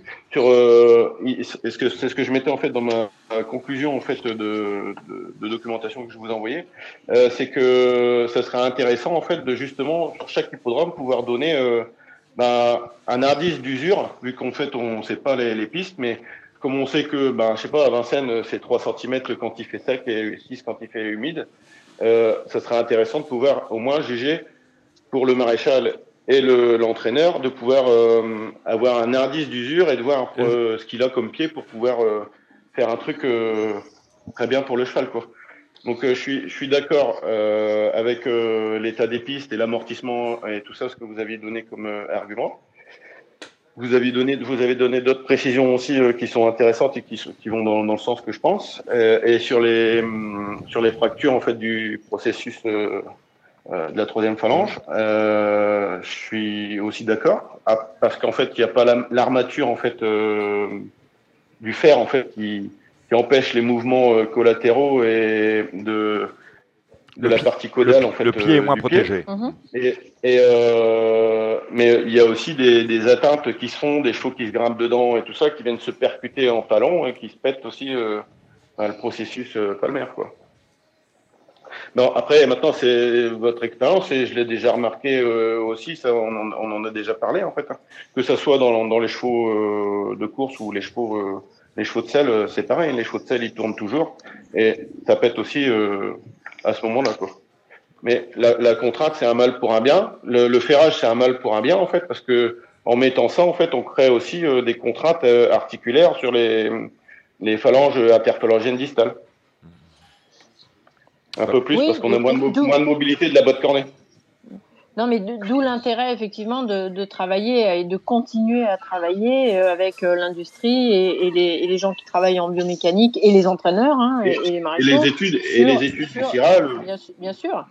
Non, non, mais ça c'est euh, ça c'est évident. Hein, mais voilà, non, on peut pas nier quand même qu'effectivement la vitesse et l'impact du pied nu bah, elle n'est pas toujours bénéfique euh, quand même euh, au squelette euh, et, aux articulations du cheval, clairement. Tout, je, vous rejoins en fait, hein, tout n'est pas rose en fait. Hein. De toute façon, chaque chose qu'on fait en fait a sa contrainte en fait. Quand on fait. quand on fait une branche couverte d'un côté pour soulager un ligament, on va créer une compression à fait de, ce côté-là et de l'autre côté, voilà. Donc, euh, non, non, tout à fait. C'est aussi ça en fait que je reprochais en fait à, Pascal Brouet, c'est le manque d'équilibre en fait dans, dans ces trucs. Et, et, tout est à charge en fait sur le déferrage, sans parler en fait des, des charges en fait du, du, du ferrage aussi quoi. D'accord, parce qu'il y a chaque. Il faut, il faut équilibrer quoi si moi j'ai bien compris, euh, l'argument était de dire, euh, en fait, euh, si on les défère trop, finalement, ils ont une carrière plus courte. Est-ce que j'ai bien lu, moi, ça Oui, c'était à peu près ce qui a été dit. En tout cas, ce que entendu. Il y a moins de partants dans les plus de 5 ans. Et là, et là, enfin. là, il y a un vrai biais, quoi, hein, parce que là, je vais parler aussi pour ma paroisse, mais les chevaux courent de plus en plus jeunes, ils sont entraînés plus fort, de plus en plus tôt. Et euh, je pense que c'est un tout. C'est pas juste le fait de déférer les chevaux euh, qui pose problème sur la diminution du nombre de chevaux euh, qu'on demande, course, quand ils sont plus âgés. Hein. On demande beaucoup trop tôt. C'est exact, excusez-moi, c'est exactement euh, la, conclusion que je fais dans, dans, le, dans un petit article que j'ai fait. Quoi. Alors, vous prenez quasiment mot pour mot. Alors, dites-moi une chose, euh, docteur Cicluna, parce que j'ai lu euh, la, documentation intéressante que m'a envoyée Grégory, et il apparaît dans l'étude du Chiral que, bon, mais bien sûr, les problèmes, on parle des problèmes mécaniques, on parle de l'usure de la corne, on parle du fait que le cheval est moins entravé eh bien finalement euh, est plus libre dans son geste, donc va un peu plus vite. On dit aussi que euh, quand le cheval n'est pas ferré, euh, on note une légère augmentation du taux de, du taux de cortisol.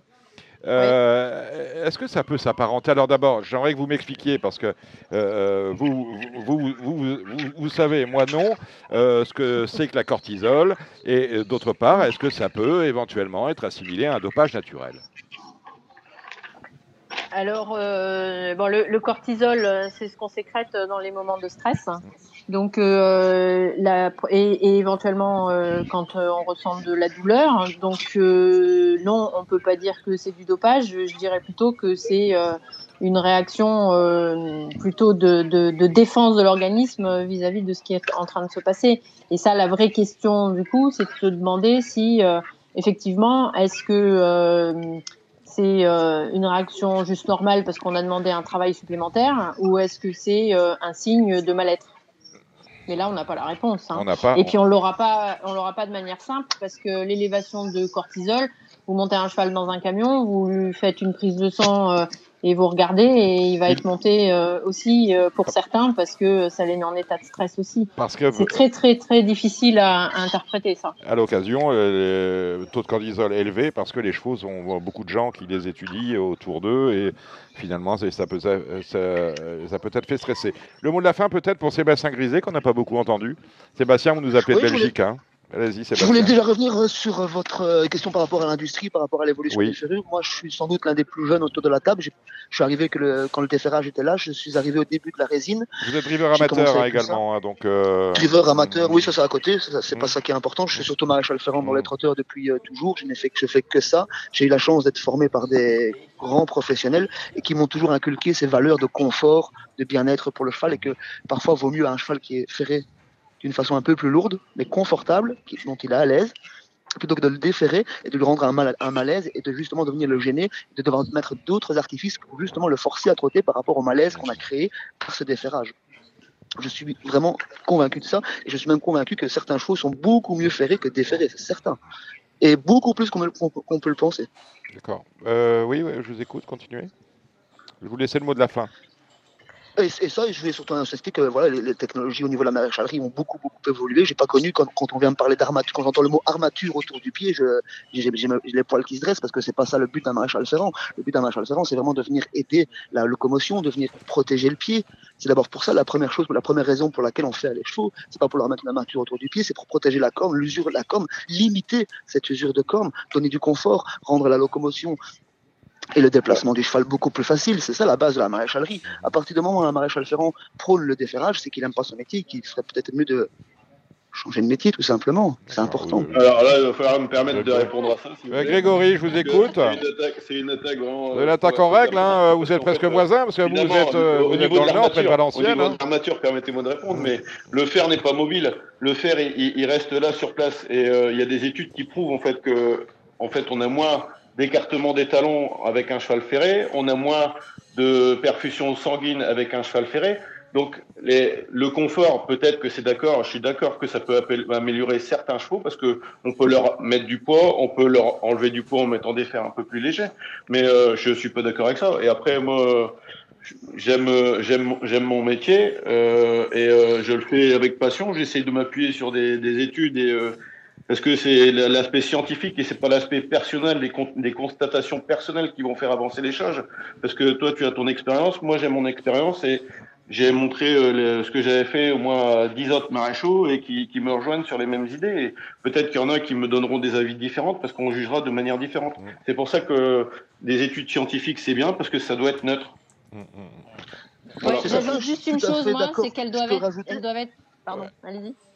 Oui, je voulais juste dire que lorsqu'on parle d'un fer simple, d'un fer classique, d'un gros fer qui est attaché au pied, oui, je peux tout à fait entendre qu'on peut parler de mode armature, qu'on peut parler d'archaïque, tout ça, mais en 2022, ça n'existe pratiquement plus. Ces ferrures-là, on met beaucoup plus de confort, des, des, ferrures confortables, des ferrures qui laissent justement travailler l'élasticité du pied, qui donnent plus d'élasticité, qui donnent des largeurs au, talon, des combipades, des plastiques, des fers avec des silicones, avec des plaques, avec des fers, des fers avec beaucoup de rolling, des fers en banane, les, fers comme Xavier Moreau a inventé, les MX-Play, toutes ces choses-là, c'est justement fait pour développer davantage toutes ces choses-là qui étaient avant, qui, étaient des, choses qu'on, comment dire, euh, qu'on venait en ferrant, qu'on venait gêner, et on essaie justement de modifier tout ça et d'évoluer vers, tout, vers euh, un, confort maximal pour le cheval tout en étant protégé et ferré.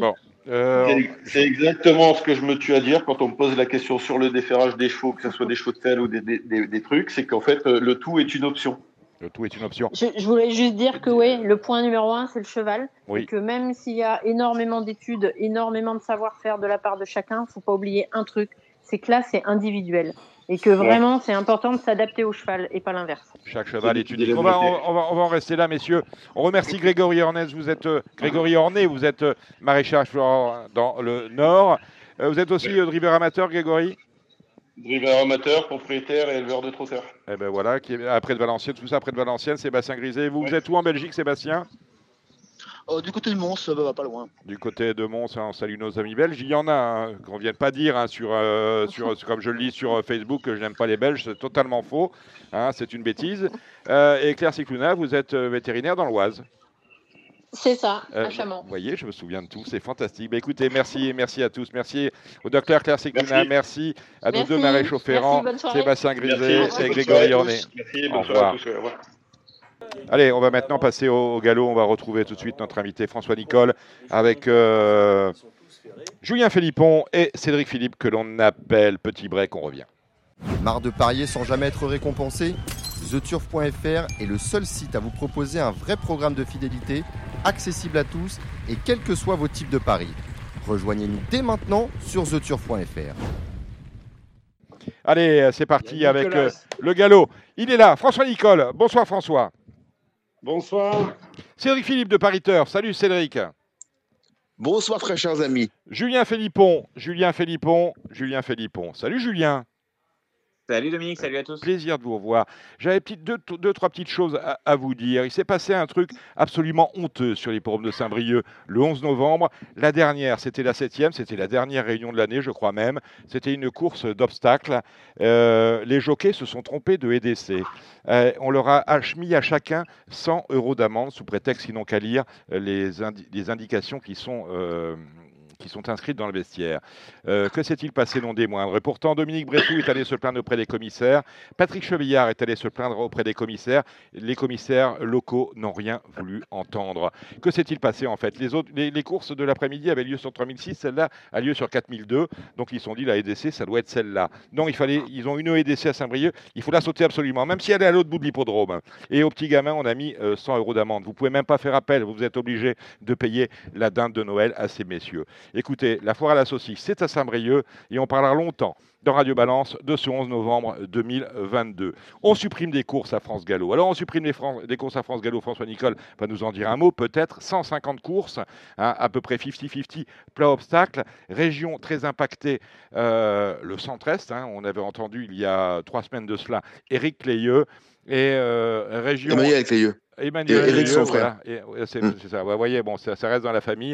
Et il y a une région qui n'est pas du tout impactée. Et pour cela, je vous renverrai au dessin euh, que publie Joyeux dans le Vénard euh, du jour. C'est la Corse. Alors en Corse, on n'a rien touché. Voilà, on supprime des courses partout, sauf en Corse. Vous aimez bien la Corse, François Nicole?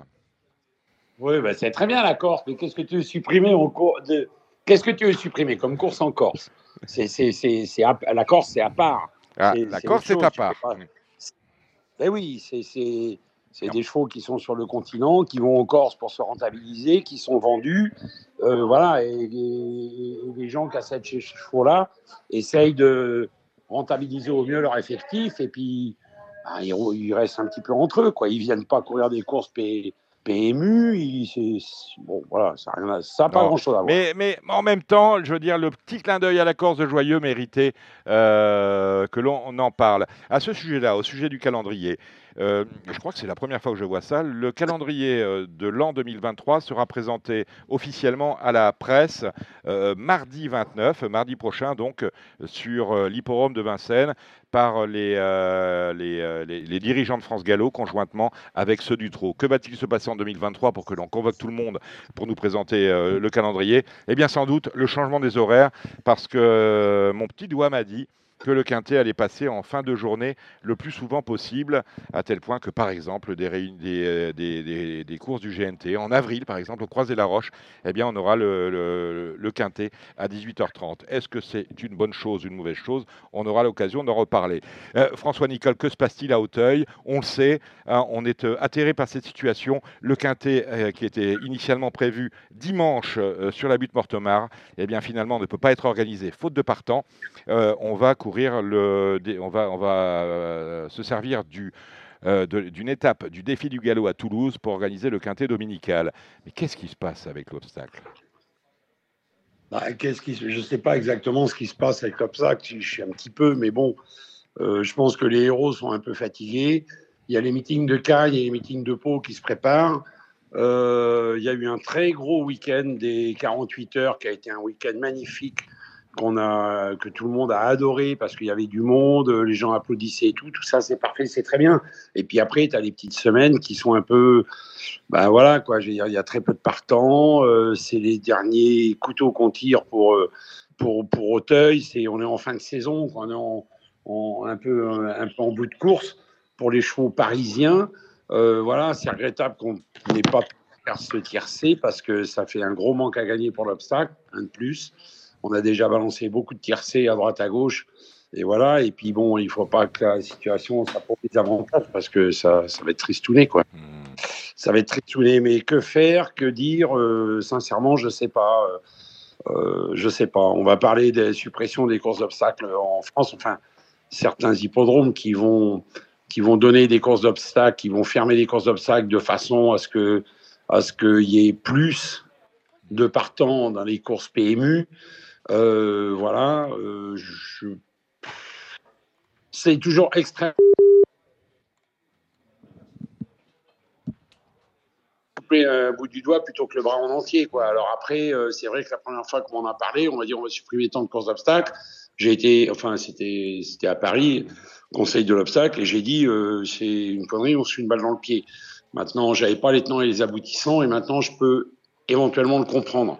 Mais euh, c'est vrai que c'est extrêmement regrettable parce qu'il y a des gens qui vont, qui vont pâtir de cette situation. Ça, c'est obligé, c'est obligatoire.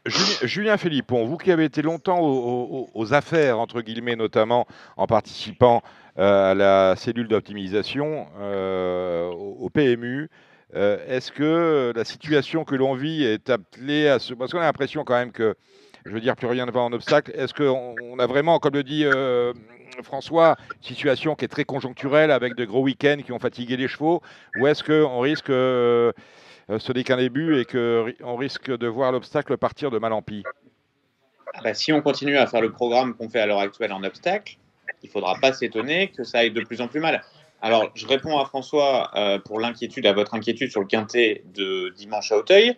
Euh, on a fait le grand week-end de l'obstacle. La semaine dernière, un samedi ou un dimanche à Auteuil. Lundi, on a Fontainebleau. Mercredi, on a une réunion à Auteuil. On s'est fait une réunion tout obstacle à Lyon, là où, hormis Mathieu Pitard, il n'y a quasiment plus un cheval d'obstacle à la ronde. Dimanche, je voyais Angers obstacle.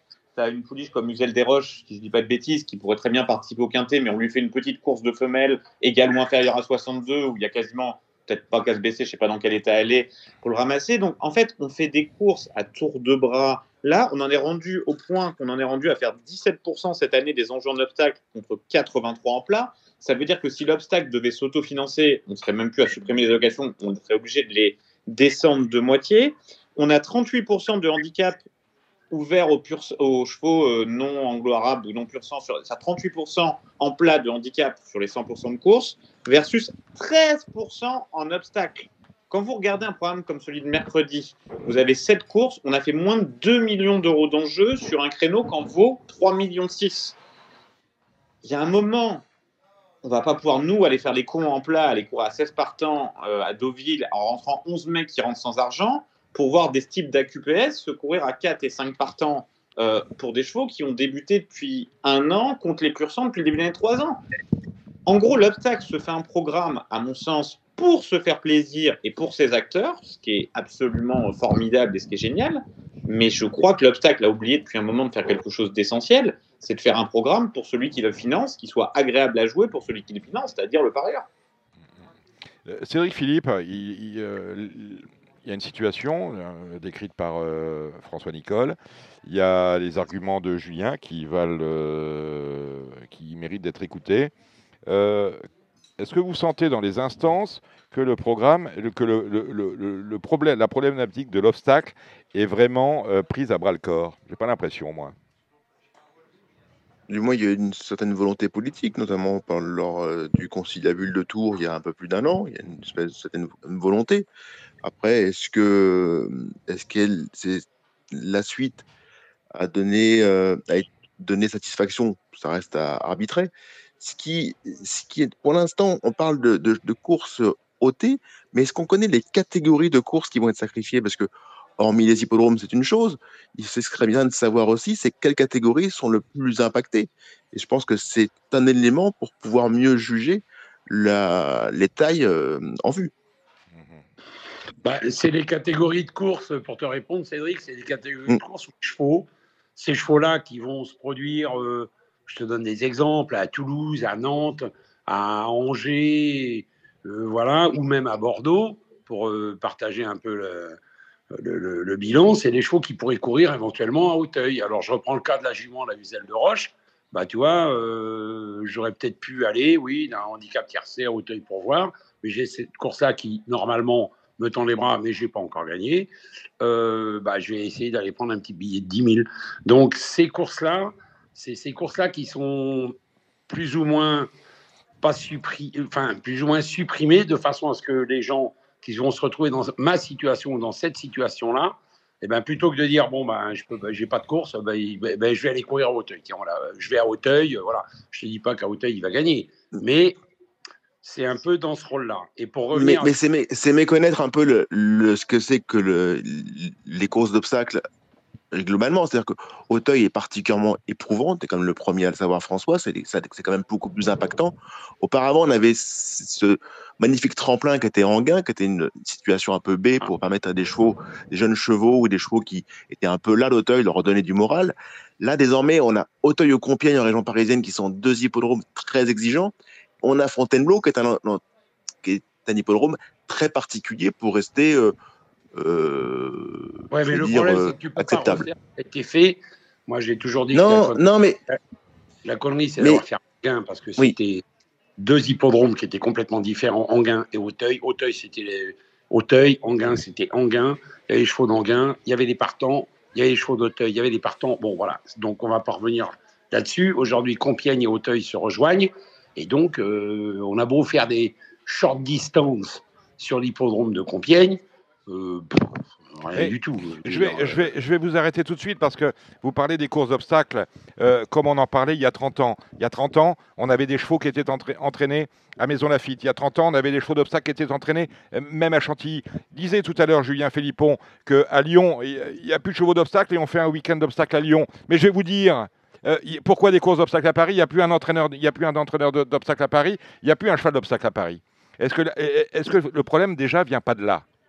Il y, a, aussi ce qui est. Alors, je, vous coupe Dominique pour l'histoire de Lyon. C'est moi, par exemple, comme vous me citez souvent sur la cellule optimisation, il m'est arrivé des trucs, mais qui tombaient, mais vous tomberiez à la renverse. C'est-à-dire, quand je faisais l'optimisation, on m'expliquait, euh, par exemple, un jour, vous aviez trois réunions de trop et une de galop. Alors, vous disiez, ce serait bien de mettre deux pour équilibrer. D'un seul coup, on disait, oh, bah, à Chartres, euh, c'est la, chasse c'est la chasse aux autres packs, c'est une date traditionnelle. L'autre, c'est l'ascension. Ah, bah non, ça fait 30 ans qu'on court. Euh, euh, le cochon grillé euh, de, du Mans euh, fin juillet. Donc c'est que des petites choses. Par exemple, la réunion de Lyon, moi je vous dis un exemple comme ça, c'est peut-être une bêtise, mais la réunion de Lyon tout obstacle, moi je la mettrais le 20 février par exemple, mhm. au moment où les meetings sont finis, où on est en début un peu de saison, ça pourrait regrouper certains chevaux. Mais là, vous mettez une réunion de Lyon tout obstacle, alors que vous n'arrivez déjà pas à remplir vos courses. C'est comme par exemple en plat, on a un exemple concret si vous, si vous voulez reprendre. Si vous prenez la, Fédération Sud-Est, l'an dernier, on a retiré quelques réunions, trois de mémoire ou quatre à la Fédération Sud-Est. Et comme il faut beaucoup de courage politique et que c'est pas facile, on a décidé de créer un problème par ailleurs en les amenant à Lyon, où il y a quasiment maintenant très peu d'entraîneurs de galop aussi à Lyon, parce qu'on n'a pas eu le courage de les mettre dans l'Ouest, qui à cette époque-là, eux ont énormément de chevaux et très peu d'opportunités. Eux, ils mériteraient vraiment d'en avoir plus. D'ailleurs, moi, si j'étais entraîneur dans l'Ouest, je ferais le pied de grue à France Gallo pour avoir plus de courses parce que eux, c'est vraiment mérité quand on voit les 100 partants à Pornichet. Mhm. La semaine dernière, j'ouvre euh, à ma grande stupeur jour de galop et je vois Serge Tardy, j'apprécie beaucoup par ailleurs, mais qui fait euh, dans son bilan de jour de galop, qui dit au lieu de constater que malgré les trois réunions enlevées, il n'y a toujours pas une moyenne de partants satisfaisante dans le sud-est, donc d'acter la chose, il dit bah non, maintenant il faut nous rendre les réunions de l'année dernière que vous nous avez supprimées, alors qu'on a toujours une moyenne de 50 à 60 partants sur les réunions euh, de Marseille. Et, en plus, ils demandent le créneau du vendredi, qui est un créneau qui rapporte beaucoup d'argent. Donc, en fait, la politique est en train de prendre le dessus sur le bon sens général. C'est-à-dire que moi, ma vision de la chose, c'est que il faut que le bon sens général prime, de manière à ce que les enjeux soient bons, de manière à ce que ça irradie nationalement sur les allocations.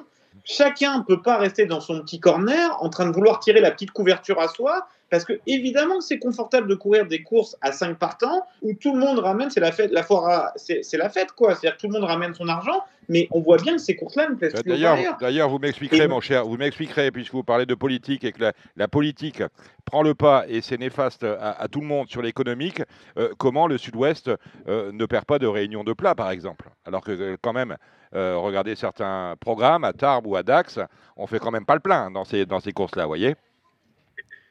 Ben, Je vous avoue que c'est pas l'endroit où ça me choque le plus. En revanche, le, enfin, je trouve qu'au nord de la Loire, euh, notamment l'ouest, je trouve extrêmement mal servi par rapport au nombre de chevaux. Et malgré tout, je serais encore entraîneur dans le sud-est ou dans le centre-est, je me trouverais encore très bien servi par rapport à, au cheptel. Hmm. Moi, par exemple, je ne sais pas ce qu'en pense François, mais aujourd'hui, il y a, pour moi, bon, je sais que les entraîneurs d'obstacles n'aiment pas les handicaps. Malgré tout, je trouve que 13% du programme, c'est quand même relativement trop peu pour améliorer les enjeux.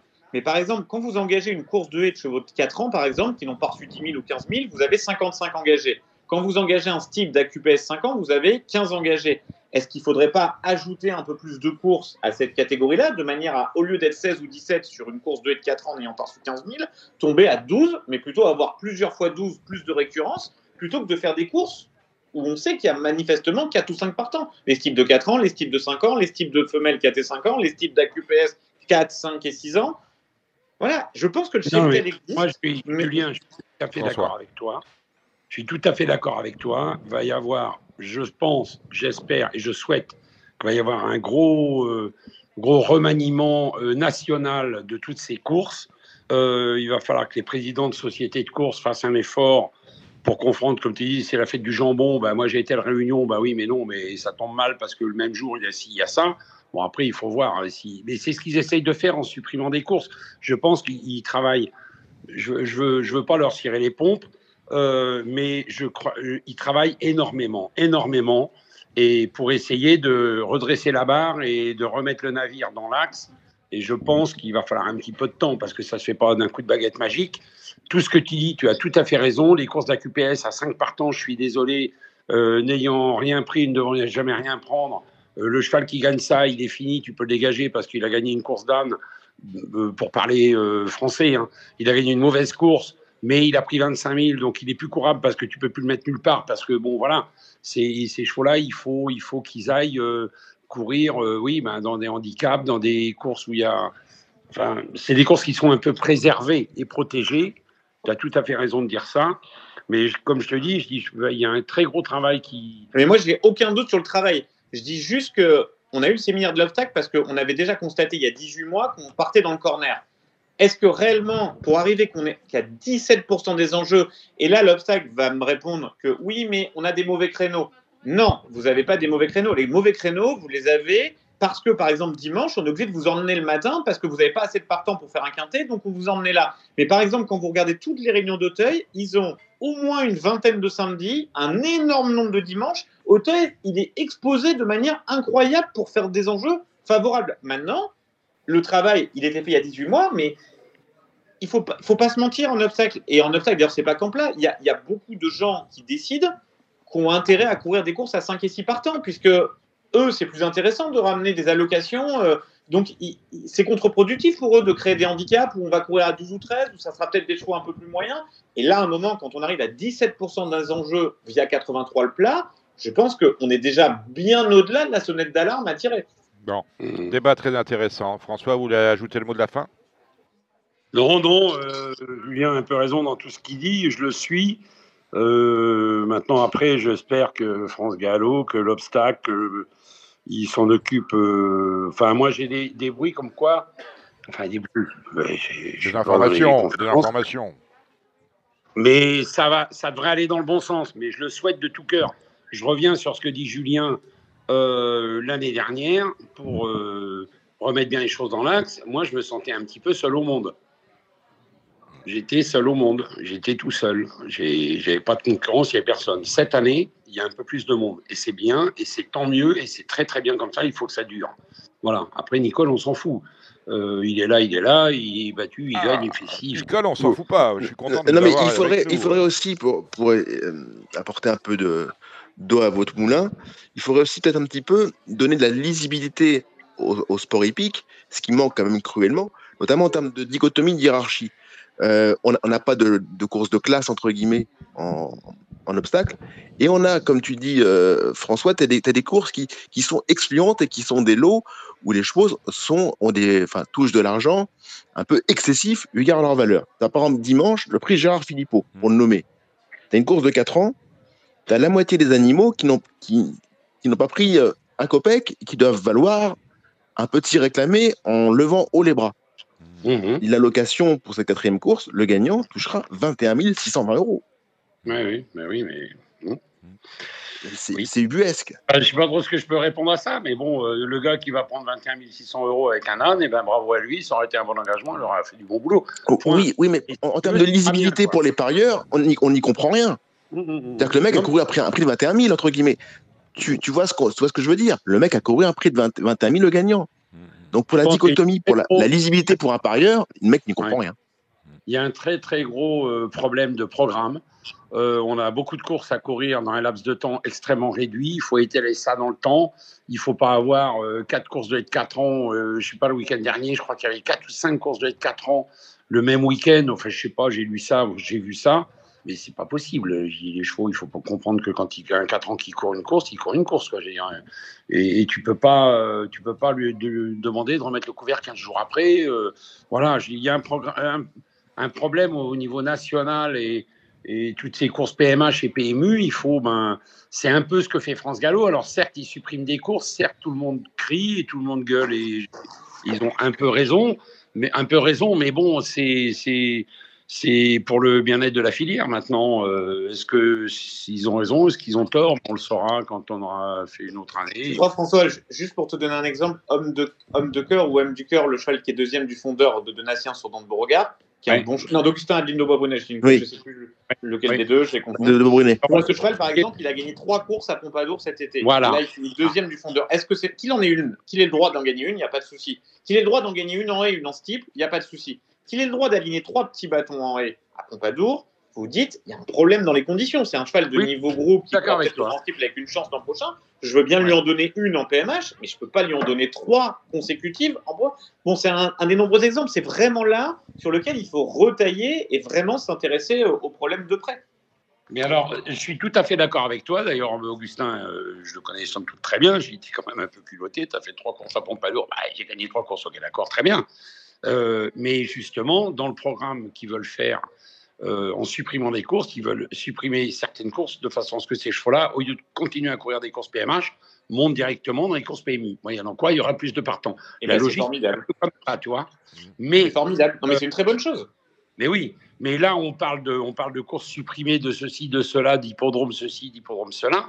Euh, moi, je suis désolé, il n'y a qu'un hippodrome dont on, parle, on a parlé des Corses, mais bon, la Corse, la Corse, c'est la Corse, ok, on ne touche pas. Mais euh, tu as un hippodrome qui s'appelle Pompadour. Je suis désolé, mais c'est des courses de copains. C'est des courses de copains, c'est des courses PMH, ok, mais il y a beaucoup de chevaux qui courent à Pompadour qui pourraient courir des courses PMU. Et Pompadour, on n'a pas levé, ne serait-ce que le seul qui est dit au, truc de l'obstacle, euh, euh, qui a dit mais on ne parle pas de Pompadour, c'est moi. Et tout le monde m'a regardé un petit peu comme ça en disant bon, je pense que c'est propriété privée, d'entrée. Mais ça va pas, ça. Ils suppriment des courses à Angers, ils suppriment pas de courses à Pompadour. Attendez, les gars, euh, Angers, c'est quand même un hippodrome tremplin. Pompadour, ça peut être un hippodrome tremplin, mais enfin, moi, j'ai, je connais des chevaux qui ont couru à Pompadour, qui ont été gagnés derrière Auteuil. La preuve, tu viens de le donner, euh, le cheval de, le cheval d'Augustin. Oui, il y avait Montpilou aussi qui avait débuté en plat là-bas. Hein? Montpilou. Montpilou aussi avait débuté en plat là-bas de mémoire. Euh, ça fait un partant de plus, ils sont contents. Là. Mais en obstacle, c'est l'obstacle est embêtant. Quoi. Tu vois, il, il faut. moi, j'ai mis plusieurs. J'ai demandé plusieurs choses. D'abord, je dis que les chevaux qui ont couru euh, dans leur prime jeunesse des courses de groupe et qui ont figuré au niveau groupe ne devraient pas avoir une seule course PMH qui leur soit ouverte. Ça pourrait faire partie des conditions générales d'ailleurs, François. Mais oui. On pourrait l'écrire dans les conditions générales si tu ne veux pas le réécrire à chaque course. Et j'ai été gagné avec le LUD à Angoulême. Tu avais trouvé un bel engagement. voilà. La, course d'après. Bah oui, mais celui qui est second, il dit euh, Nicole. Euh, euh, voilà, voleur, voleur, Nicole. Voleur. bah oui. Mais bon. Et après, il a gagné à Hauteuil. Et là, il va courir le. Il va courir le Georges Courtois avec, à mon avis, une très très bonne chance. Donc, il n'a rien à foutre en Angoulême. Bon, voilà, il y a d'autres choses, il y a d'autres exemples.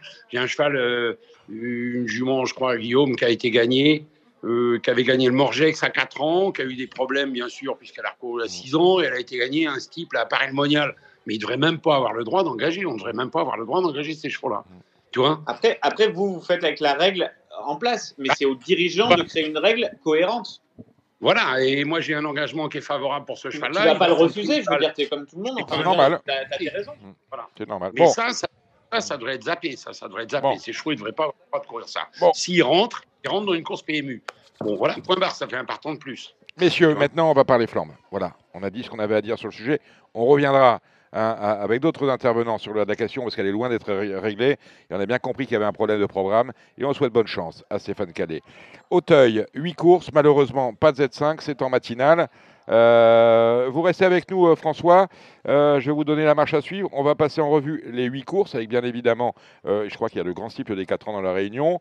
je pense que vous serez mieux à l'aise, plus à l'aise au niveau du pronostic, Cédric que Julien. Et vous avez sept partants dans ce programme. Vous donnerez votre avis à chacun. Et éventuellement, si vous avez des chevaux que vous craignez, vous nous les direz, François. On fait comme ça, les amis? Ça me va très bien. Moi, je vous ah, écoute. C'est parti. La première, c'est le prix Chalet. Euh, 7 au départ de cette classe 1 course à condition. Euh, Cédric, euh, François n'a pas de partant. Alors, c'est une pique, c'est une course, il y a peu de partants, mais c'est une course qui est intéressante à, autopsier parce qu'il y a vraiment tous horizons. Déjà, il y a un ancien pensionnaire de François Nicole, Uncheckable, qui, euh, qui est en forme, qui a du moral, mais qui monte de catégorie. C'est une course très difficile parce que Libessio a fait très grosse impression pour ses débuts, mais n'a pas du tout confirmé dans la foulée, mais l'opposition était tout autre. Lockman est un cheval brillant, il fait une petite rentrée. Le 4 secret d'état est gagnant débutant, mais bon, faut voir. Le 5 a sauté un engagement. Le 6 est, a du métier perfectible. Le 7 reste sur une chute. C'est très ouvert. Moi, j'aime bien le 2 Libesio pour, euh, sur sa course de début. Et j'aime bien Authority 7 si on oublie, enfin si on efface le fait qu'il y ait sauté un engagement très récemment. La deuxième, c'est le Général d'Oignon. Alors, on est très surpris de voir, on parlait du, manque de partants, on est très surpris de voir un Général d'Oignon avec six partants. Vous présentez, François Nicole, Gloris. Oui, très bien. Mm. Gloris, euh, euh, il est en dessous des très bons, il a quand même couru des très belles courses. Euh, moi, je lui vois une très très belle chance dans cette course-là. Il n'y a qu'un truc qui m'embête un peu, c'est l'état du terrain. Bon, voilà. Mais sinon, euh, ouais, moi, je pense que c'est le cheval de la course. Euh, il y va fort, euh, François, non, Cédric?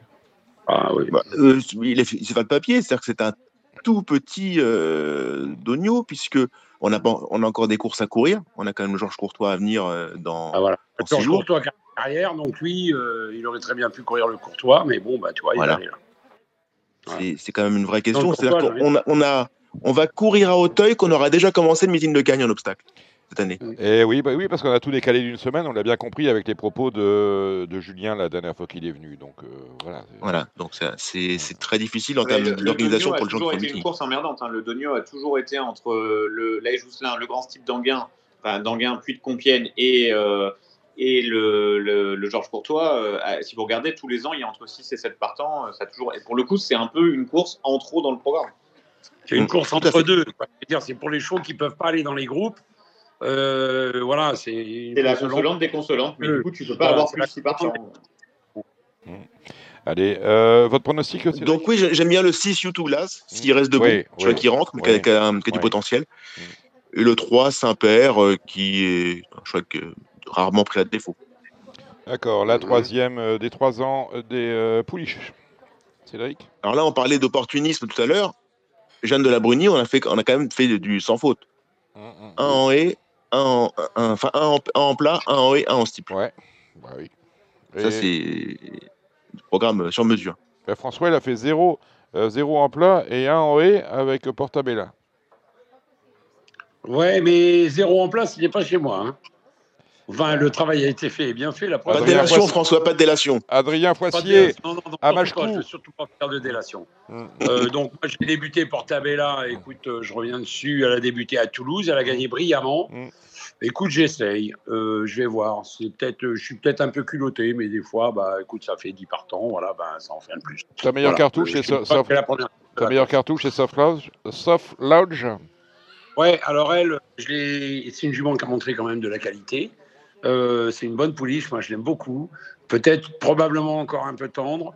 Euh, elle vient de faire une rentrée où elle n'était pas prête, mais je le savais, je l'avais annoncé. Euh, là maintenant elle est prête. Donc maintenant on va voir. Maintenant la jument de la course pour moi c'est la Jeanne de la Bruni. Hein.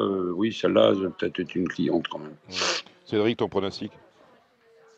Je pronostique, bon, de la Bruni, ça paraît évident. D'ailleurs, il y a le 9 Javanaise qui est une pouliche aussi estimée, le 5 Royal Miladias, oui. Mais bon, c'est pas une course qui me passionne. Euh, tu as le gagnant du Gérard, du Gérard Philippot, euh, la quatrième, si j'ai bien compris. je suis curieux de voir le 4 Rocorlé à l'œuvre. Je crois qu'elle a été l'objet de bruit favorable les meetings de Pau dernier. Il est assez régulier dans l'effort, tombé, arrêté. Mm.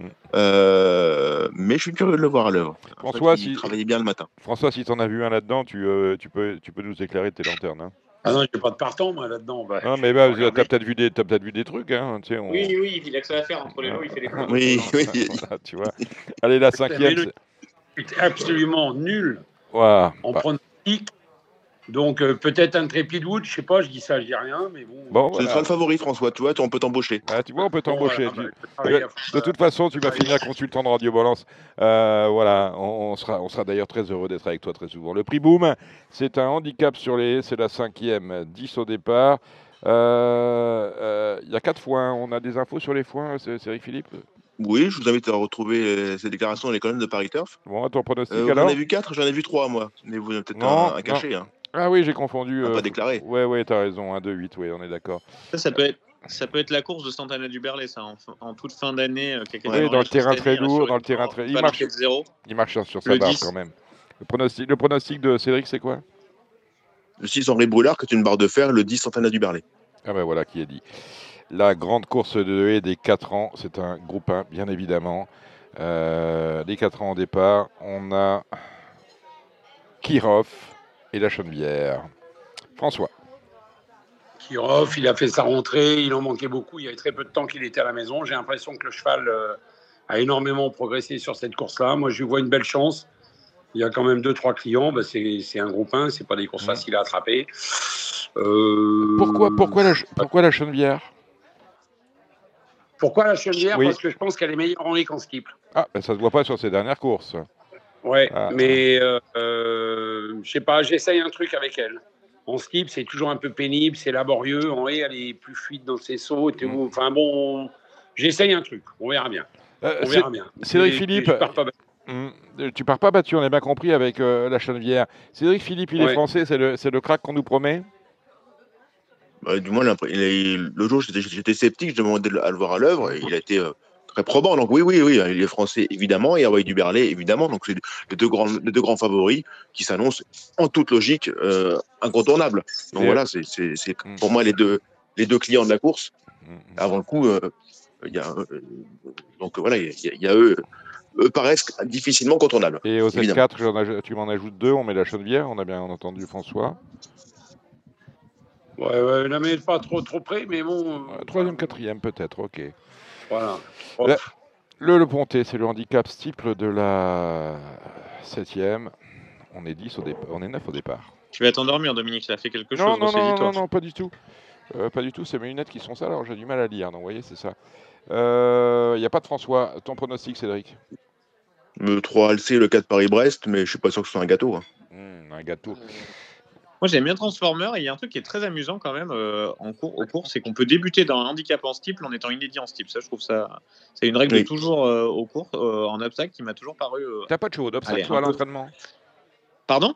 T'as pas de chevaux d'obstacle à l'entraînement? Non, mais ça va venir. Euh, ça va venir parce que tu vois, écoutez François, il y a des, quand même des engagements à la virgule près qui pourraient t'amuser. Euh, comme je te connais assez bien.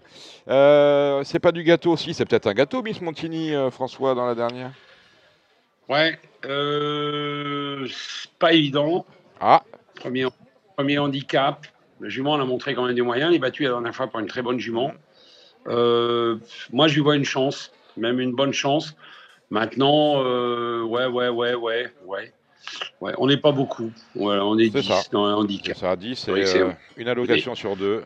Euh, ouais. Cédric Ouais, ouais, c'est une chance. Il y a Chichi Davega. Moi, de toute façon, euh, ma terreur dans les handicaps, c'est euh, Robert Collet. Bah, c'est Robert Collet, ouais. Surtout, surtout, vu sur, surtout, surtout s'il va euh, au courses. J'ai dit, vous prenez des stagiaires, Robert, parce qu'il faut absolument que j'aille faire un tour.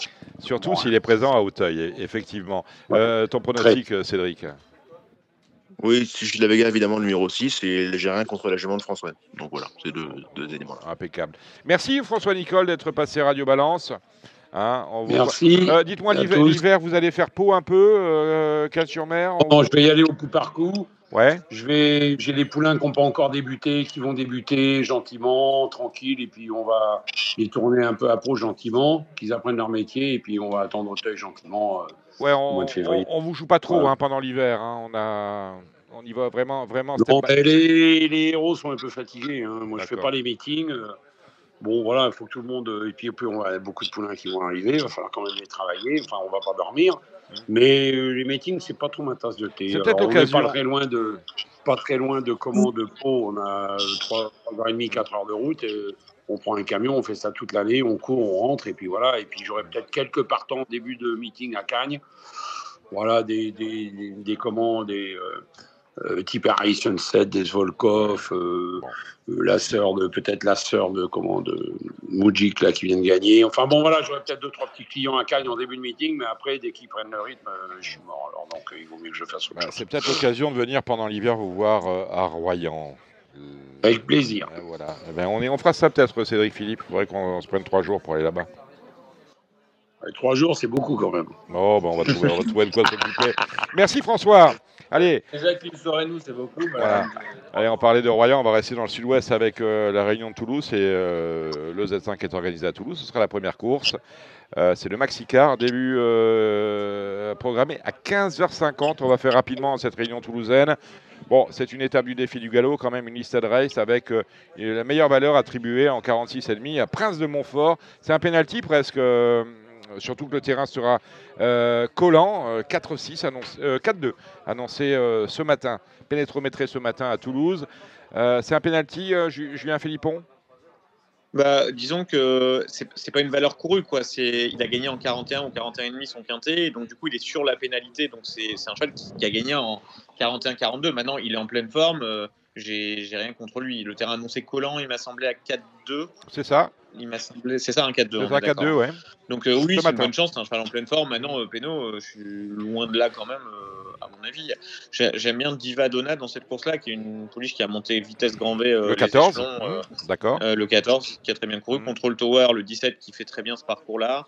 Olympique et archi régulière, qui a un mauvais numéro de corde et dans une première à Toulouse. Le 17, je pense que ça peut être un problème.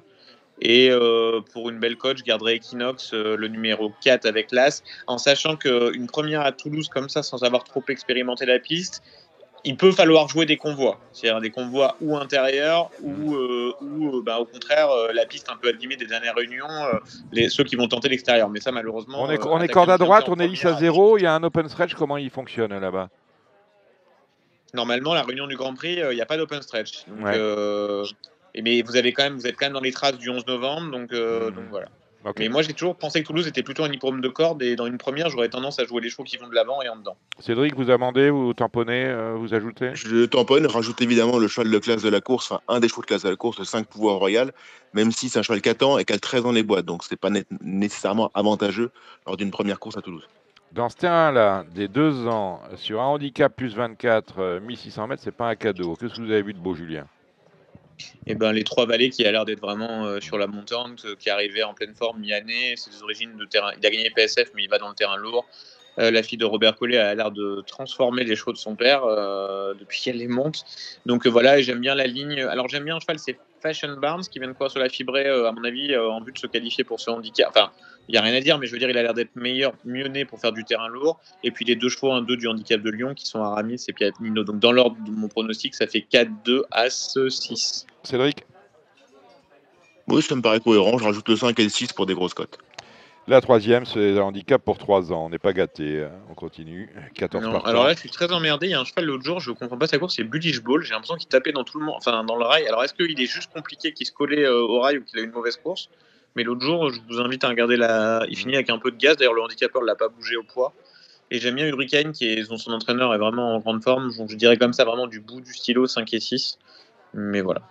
Ok. Euh, Cédric? J'ai un abonnement, c'est le 8 CU Pink, mais euh, à la 14 dans les boîtes, faut voir en début de réunion si on peut venir en dehors. Si le numéro n'est pas rédhibitoire, c'est une jument qui doit pouvoir enlever une course comme celle-ci en la valeur qu'est la sienne. Elle est, elle, est, elle, est, pas facile, quoi. Elle tire beaucoup en début de course. J'ai l'impression que son entraîneur commence à essayer de la façonner, mais putain, c'est pas un cadeau à monter. Hein. Non. Le, Z5 de la 4, des chevaux d'âge sur la distance de 1400 euh, mètres. La corde là, ça va compter. Julien. Alors, je l'ai fait dans l'ordre inverse et dans les numéros de corde volontairement. Donc, je garde Queen of Marshall, même si les 1400 mètres sont courts. Le cheval vraiment amusant qui a un abonnement à Toulouse, c'est Bélez Diable, qui fait toujours les terrains lourds et la fin d'année, donc c'est le numéro 13. Donc il y a le 2 à la corde, donc en espérant que ça soit euh, qu'on voit prolifique à la corde.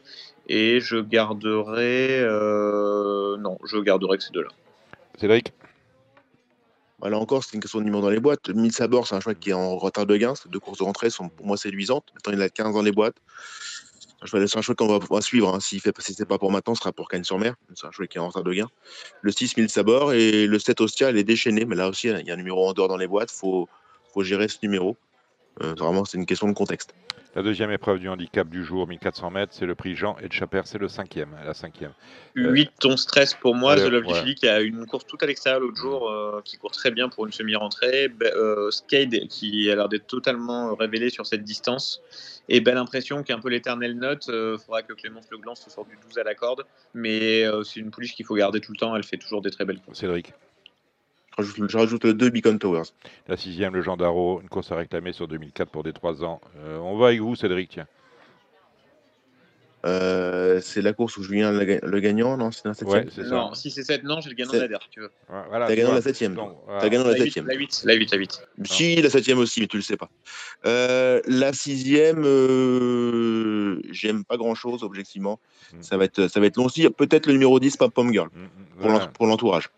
Pour l'entourage. On salue La 7 Julien, on va quand même remettre un coup sur Fun Coupon. Tu nous as, tu nous as coûté à Cholet, 708 Fun Coupon, on met un petit billet. Bon, c'est une histoire aussi, tu le dis.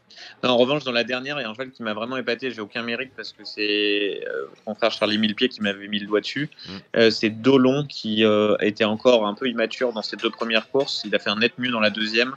Et c'est un cheval magnifique. Je pense que même s'il n'a pas gagné et qu'il court en une catégorie de, de bons chevaux, je, je crois que c'est un tout, tout bon cheval, le 805 Dolon.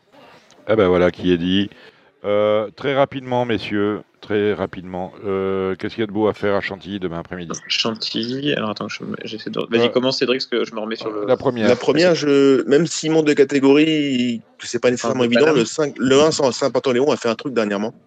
Un truc impossible, la la Et pour moi, c'est pas un cheval de terrain souple. Il avait dégelé la deuxième course, mais c'était à cause du terrain. Et je le pense capable de franchir cette marche, même si le 4 Prince de Paname sera le favori. Mais il a fait un truc, Les gars, on, accélère, il est, on est très long, hein, on y va. J'avais noté KTS, donc on est raccord avec Cédric. Très bien, la deuxième. Deuxième, j'aime 2 et 4. Valiabad et Anonymous qui n'a pas été chanceux dernièrement. Bravo, Il peut prendre presque pour une phare blanche. Moi, je trouve qu'il y a un cheval, une pouliche ultra amusante, c'est l'une de Rio que je trouve extrêmement bien placée avec 53 kg. Et je trouve que Monsieur Colville euh, est un cheval qui, qui, a été un peu préservé pour cette partie de PSF hiver qu'il aime bien. Mais vraiment, euh, je pense que dans cette course, on peut aller un peu dans tous les sens. La troisième. La troisième, tu as les clés de la course, tu as Fun Central Park West. Qu'est-ce que tu as, vu comme opposition? Euh, ben, Lui, il est très bien, il va bien courir. Après, ça se tient sûrement pas grand-chose entre cheval. Je pense que c'est Bécal le cheval à battre s'il fait sa course. Et euh, dans l'ordre, vous pouvez garder As 2, 4, 5, 6, c'est théoriquement les 5 chevaux de la course. Et il y a un truc qui m'interpelle, je sais pas. Euh, l'autre jour, il y a une pouliche qui tapait dans tout le monde pour finir. C'est Im, le 3, mais sur 2500 mètres. Elle a gagné 2800 mètres en Allemagne. Je me demande si, bon, on vient pas chercher un poids, même si elle est par contre Fort Clips, ce sera sa troisième course en France. Et je, me, je mettais euh, cette pouliche sur vos tablettes. Alors, je sais pas si c'est pour cette course-là. Mm. Si ça ne l'était pas et qu'elle était aux alentours de 32-34, je pense qu'elle aurait vraiment son mot à dire sur le handicap sur longue haleine. Ah. le jour, elle, était bizarre, elle penchait beaucoup. Je ne sais pas si elle penchait beaucoup ou si elle était vraiment malchanceuse, mais c'est vrai que la dernière fois. Je pense les deux, mais moi, j'ai pas pu la refaire avec plein beau et elle butait. Alors, elle est à 52 kilos. À voir. Est-ce que c'est une vraie de PSF euh, euh, Voilà. Mais euh, histoire de rire, gardez-le en note. Allez, on, continue. on continue. On Julien, on fait un gros pari sur le 401 ou pas? 401. Ben, j'ai pas de nouvelles récentes, mais à l'époque, à l'époque, il aimait beaucoup cette pouliche. Mm. Mais je sais pas trop quoi t'en dire. J'aime bien le 403, moi, Shield of the Moon, qui a raté ses débuts en terrain lourd, mais qui m'a donné l'impression de pouvoir faire mieux PSF. Ce que j'aime pas dans cette course, c'est qu'il y a plein de chevaux qui sortent du gazon. Moi, j'ai beaucoup de mal avec ça, là, les chevaux qui sortent du gazon terrain lourd et qui arrivent sur PSF. Euh, c'est toujours quand même une grande inconnue. Allez, la cinquième, t'as une idée On avance. je trouve que pour l'ensemble de son œuvre, Frivol est celle qui offre probablement le plus de garanties, le 513. Mais c'est un lot très ouvert et assez intéressant. Il y a peut-être le 504, cheval pur américain, castré euh, après ses, débuts catastrophiques à Lyon euh, sur le territoire français, qui a peut-être une gueule de vrai cheval de bon terrain par Flintshire et une origine pure américaine. Peut-être un truc marrant ça. D'accord, la, la, sixième. je vais peut-être pouvoir vous amener des petites choses. Vas-y. Alors la sixième, là c'est correct, je le garderai dans un jeu. Je sais que le 9 est un cheval qui n'a pas du tout fait sa course, à mon avis, la dernière fois, parce que du haut terrain lourd, donc on le ramène euh, mm. PSF, mais je pense que c'est vraiment un cheval de bon terrain. J'aime bien le 10, qui est une pouliche qui progresse de course en, de, un poulain qui progresse de course en course. Le 11 avait fait un travail vraiment extrêmement séduisant avant de débuter. Euh, C'était un gros bruit chez Fabre. Mais euh, là encore, je trouve, trouve qu'on se précipite un peu. On passe du terrain lourd au bon terrain. Bon, je pense qu'André veut le faire gagner euh, cette année. Et pour moi, le petit truc amusant dans cette course, c'est le 12 Be the King euh, qui n'a pas du tout réussi des débuts comparativement à ses travaux et qui va courir, à mon avis, en très très gros progrès vu ce qu'il est capable de faire le matin. On s'en fout. J'ai marqué 9-10, 11. D'accord. La septième, on, on, on va faire le départ, non? Mais le 12. D'accord, j'ai compris. Très bien. Euh, la septième, tu vas faire le départ. Moi, Vas-y, pourquoi tu as vu quoi Avec Kongbao, numéro 2. Ah oui. Hmm. Ouais, Ongbao, euh, Ongbao, Ongbao, purée, oui, c'est pas un cheval facile. Hein. Mhm. Mm. Euh, moi, il y a un truc que j'aime beaucoup dans cette course, euh, comme ça, euh, c'est Ranan en 21 de valeur, un cheval qui vient de courir 18 et 1600 mètres, c'est un vrai cheval de 3000 mètres. Le handicapeur a un peu joué le jeu en le passant de 25 à 21. Je pense qu'on a bien cerclé cette course-là.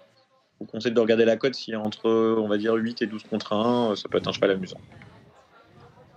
On finit avec la 8 Et la 8 alors là, j'ai un gros problème parce qu'il y a un cheval que j'adore vraiment, c'est le 813 Sotoun, qui pour moi n'est pas du tout un cheval de terrain lourd, c'est un cheval de bon terrain. Il vient de quoi trois fois dans le lourd, donc je compte pas ses courses. Mais en début de carrière, il avait il a aucune réussite sur la PSF. Mais j'attribue le fait qu'il n'ait pas de réussite sur la PSF au fait qu'il était sûrement pas du tout venu pour bien courir en début de carrière. Et là, arrivé en 26,5 sur, dans un lot aussi faible, je pense que ce cheval-là a, une marche folle. Alors, faut le prendre un abonnement. Si vraiment ça va pas PSF, faudra le reprendre gazon sur un terrain en dessous 3,5. Mais euh, ce jour-là, un cheval, si vous reprenez sa course, il y a 4 courses en arrière à Fontainebleau, c'était absolument fantastique. Ah ben voilà, messieurs. Et on a fini, Cédric? Euh, Moi, j'aime deux chevaux. J'aime Midaville 9 et le 13 Sautoun. Bon, ah bah, messieurs. Ah aussi, tu vois. Bon, messieurs, il est entendu que les Japonais ne gagneront jamais le prix d'Arc de Triomphe. En revanche, cette année, on a l'impression qu'ils veulent, ils veulent, au Japon qu'on gagne euh, leur Japan Cup. C'est dimanche matin, si vous le levez. Euh, vous avez une idée sur la course ou quelles sont les chances de Sim Camille, corde 1, Honesto, corde 2 et Grand Glory, corde 5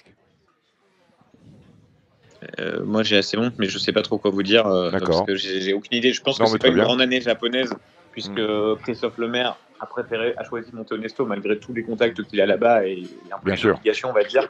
Donc il doit penser que c'est pas des, une grande année japonaise. Les numéros de corde ont leur intérêt. Et Grand Glory, c'est classé cinquième l'année dernière. En Avec un mauvais numéro de corde, justement. Ouais.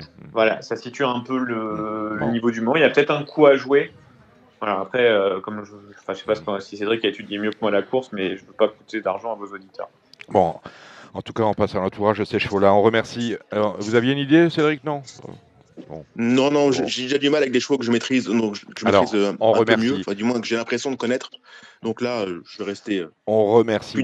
Vous étiez, sur Radio Balance. On remercie Cédric Philippe de Paris Turf. Salut Cédric. On remercie Julien Philippon. Julien Philippon, vous restez enfin vous, vous, revenez quand vous voulez, bien évidemment. On remercie notre invité Gallo. C'était aujourd'hui François Nicole. On remercie nos consultants trop. Je parle de Gilles Curins qui était avec nous, Hubert Benaïm qui nous a fait l'amitié de venir parler de la, de la réunion de Salon de Provence. Nous avions avec nous Kevin Baudon. Euh, dès qu'il y a euh, Kevin Romain du Parisien aujourd'hui en France et notre débat. Euh, eh bien accueilli le docteur Claire Sicluna et deux maréchaux ferrants, Sébastien Grisot, Griset et Grégory Ornel. Je pense que je n'ai oublié personne. On salue Thierry Léger et Joyeux qu'on embrasse avec affection. Et on remercie pour sa réalisation euh, Samy Boisa. Vous étiez sur Radio Balance, c'était un peu long, mais c'était bon. On se retrouve même endroit, même heure au Cardinal la semaine prochaine. C'était l'émission Radio Balance. Transformez les conseils des experts en gains grâce aux 150 euros de bonus pour l'ouverture de votre compte theturf.fr.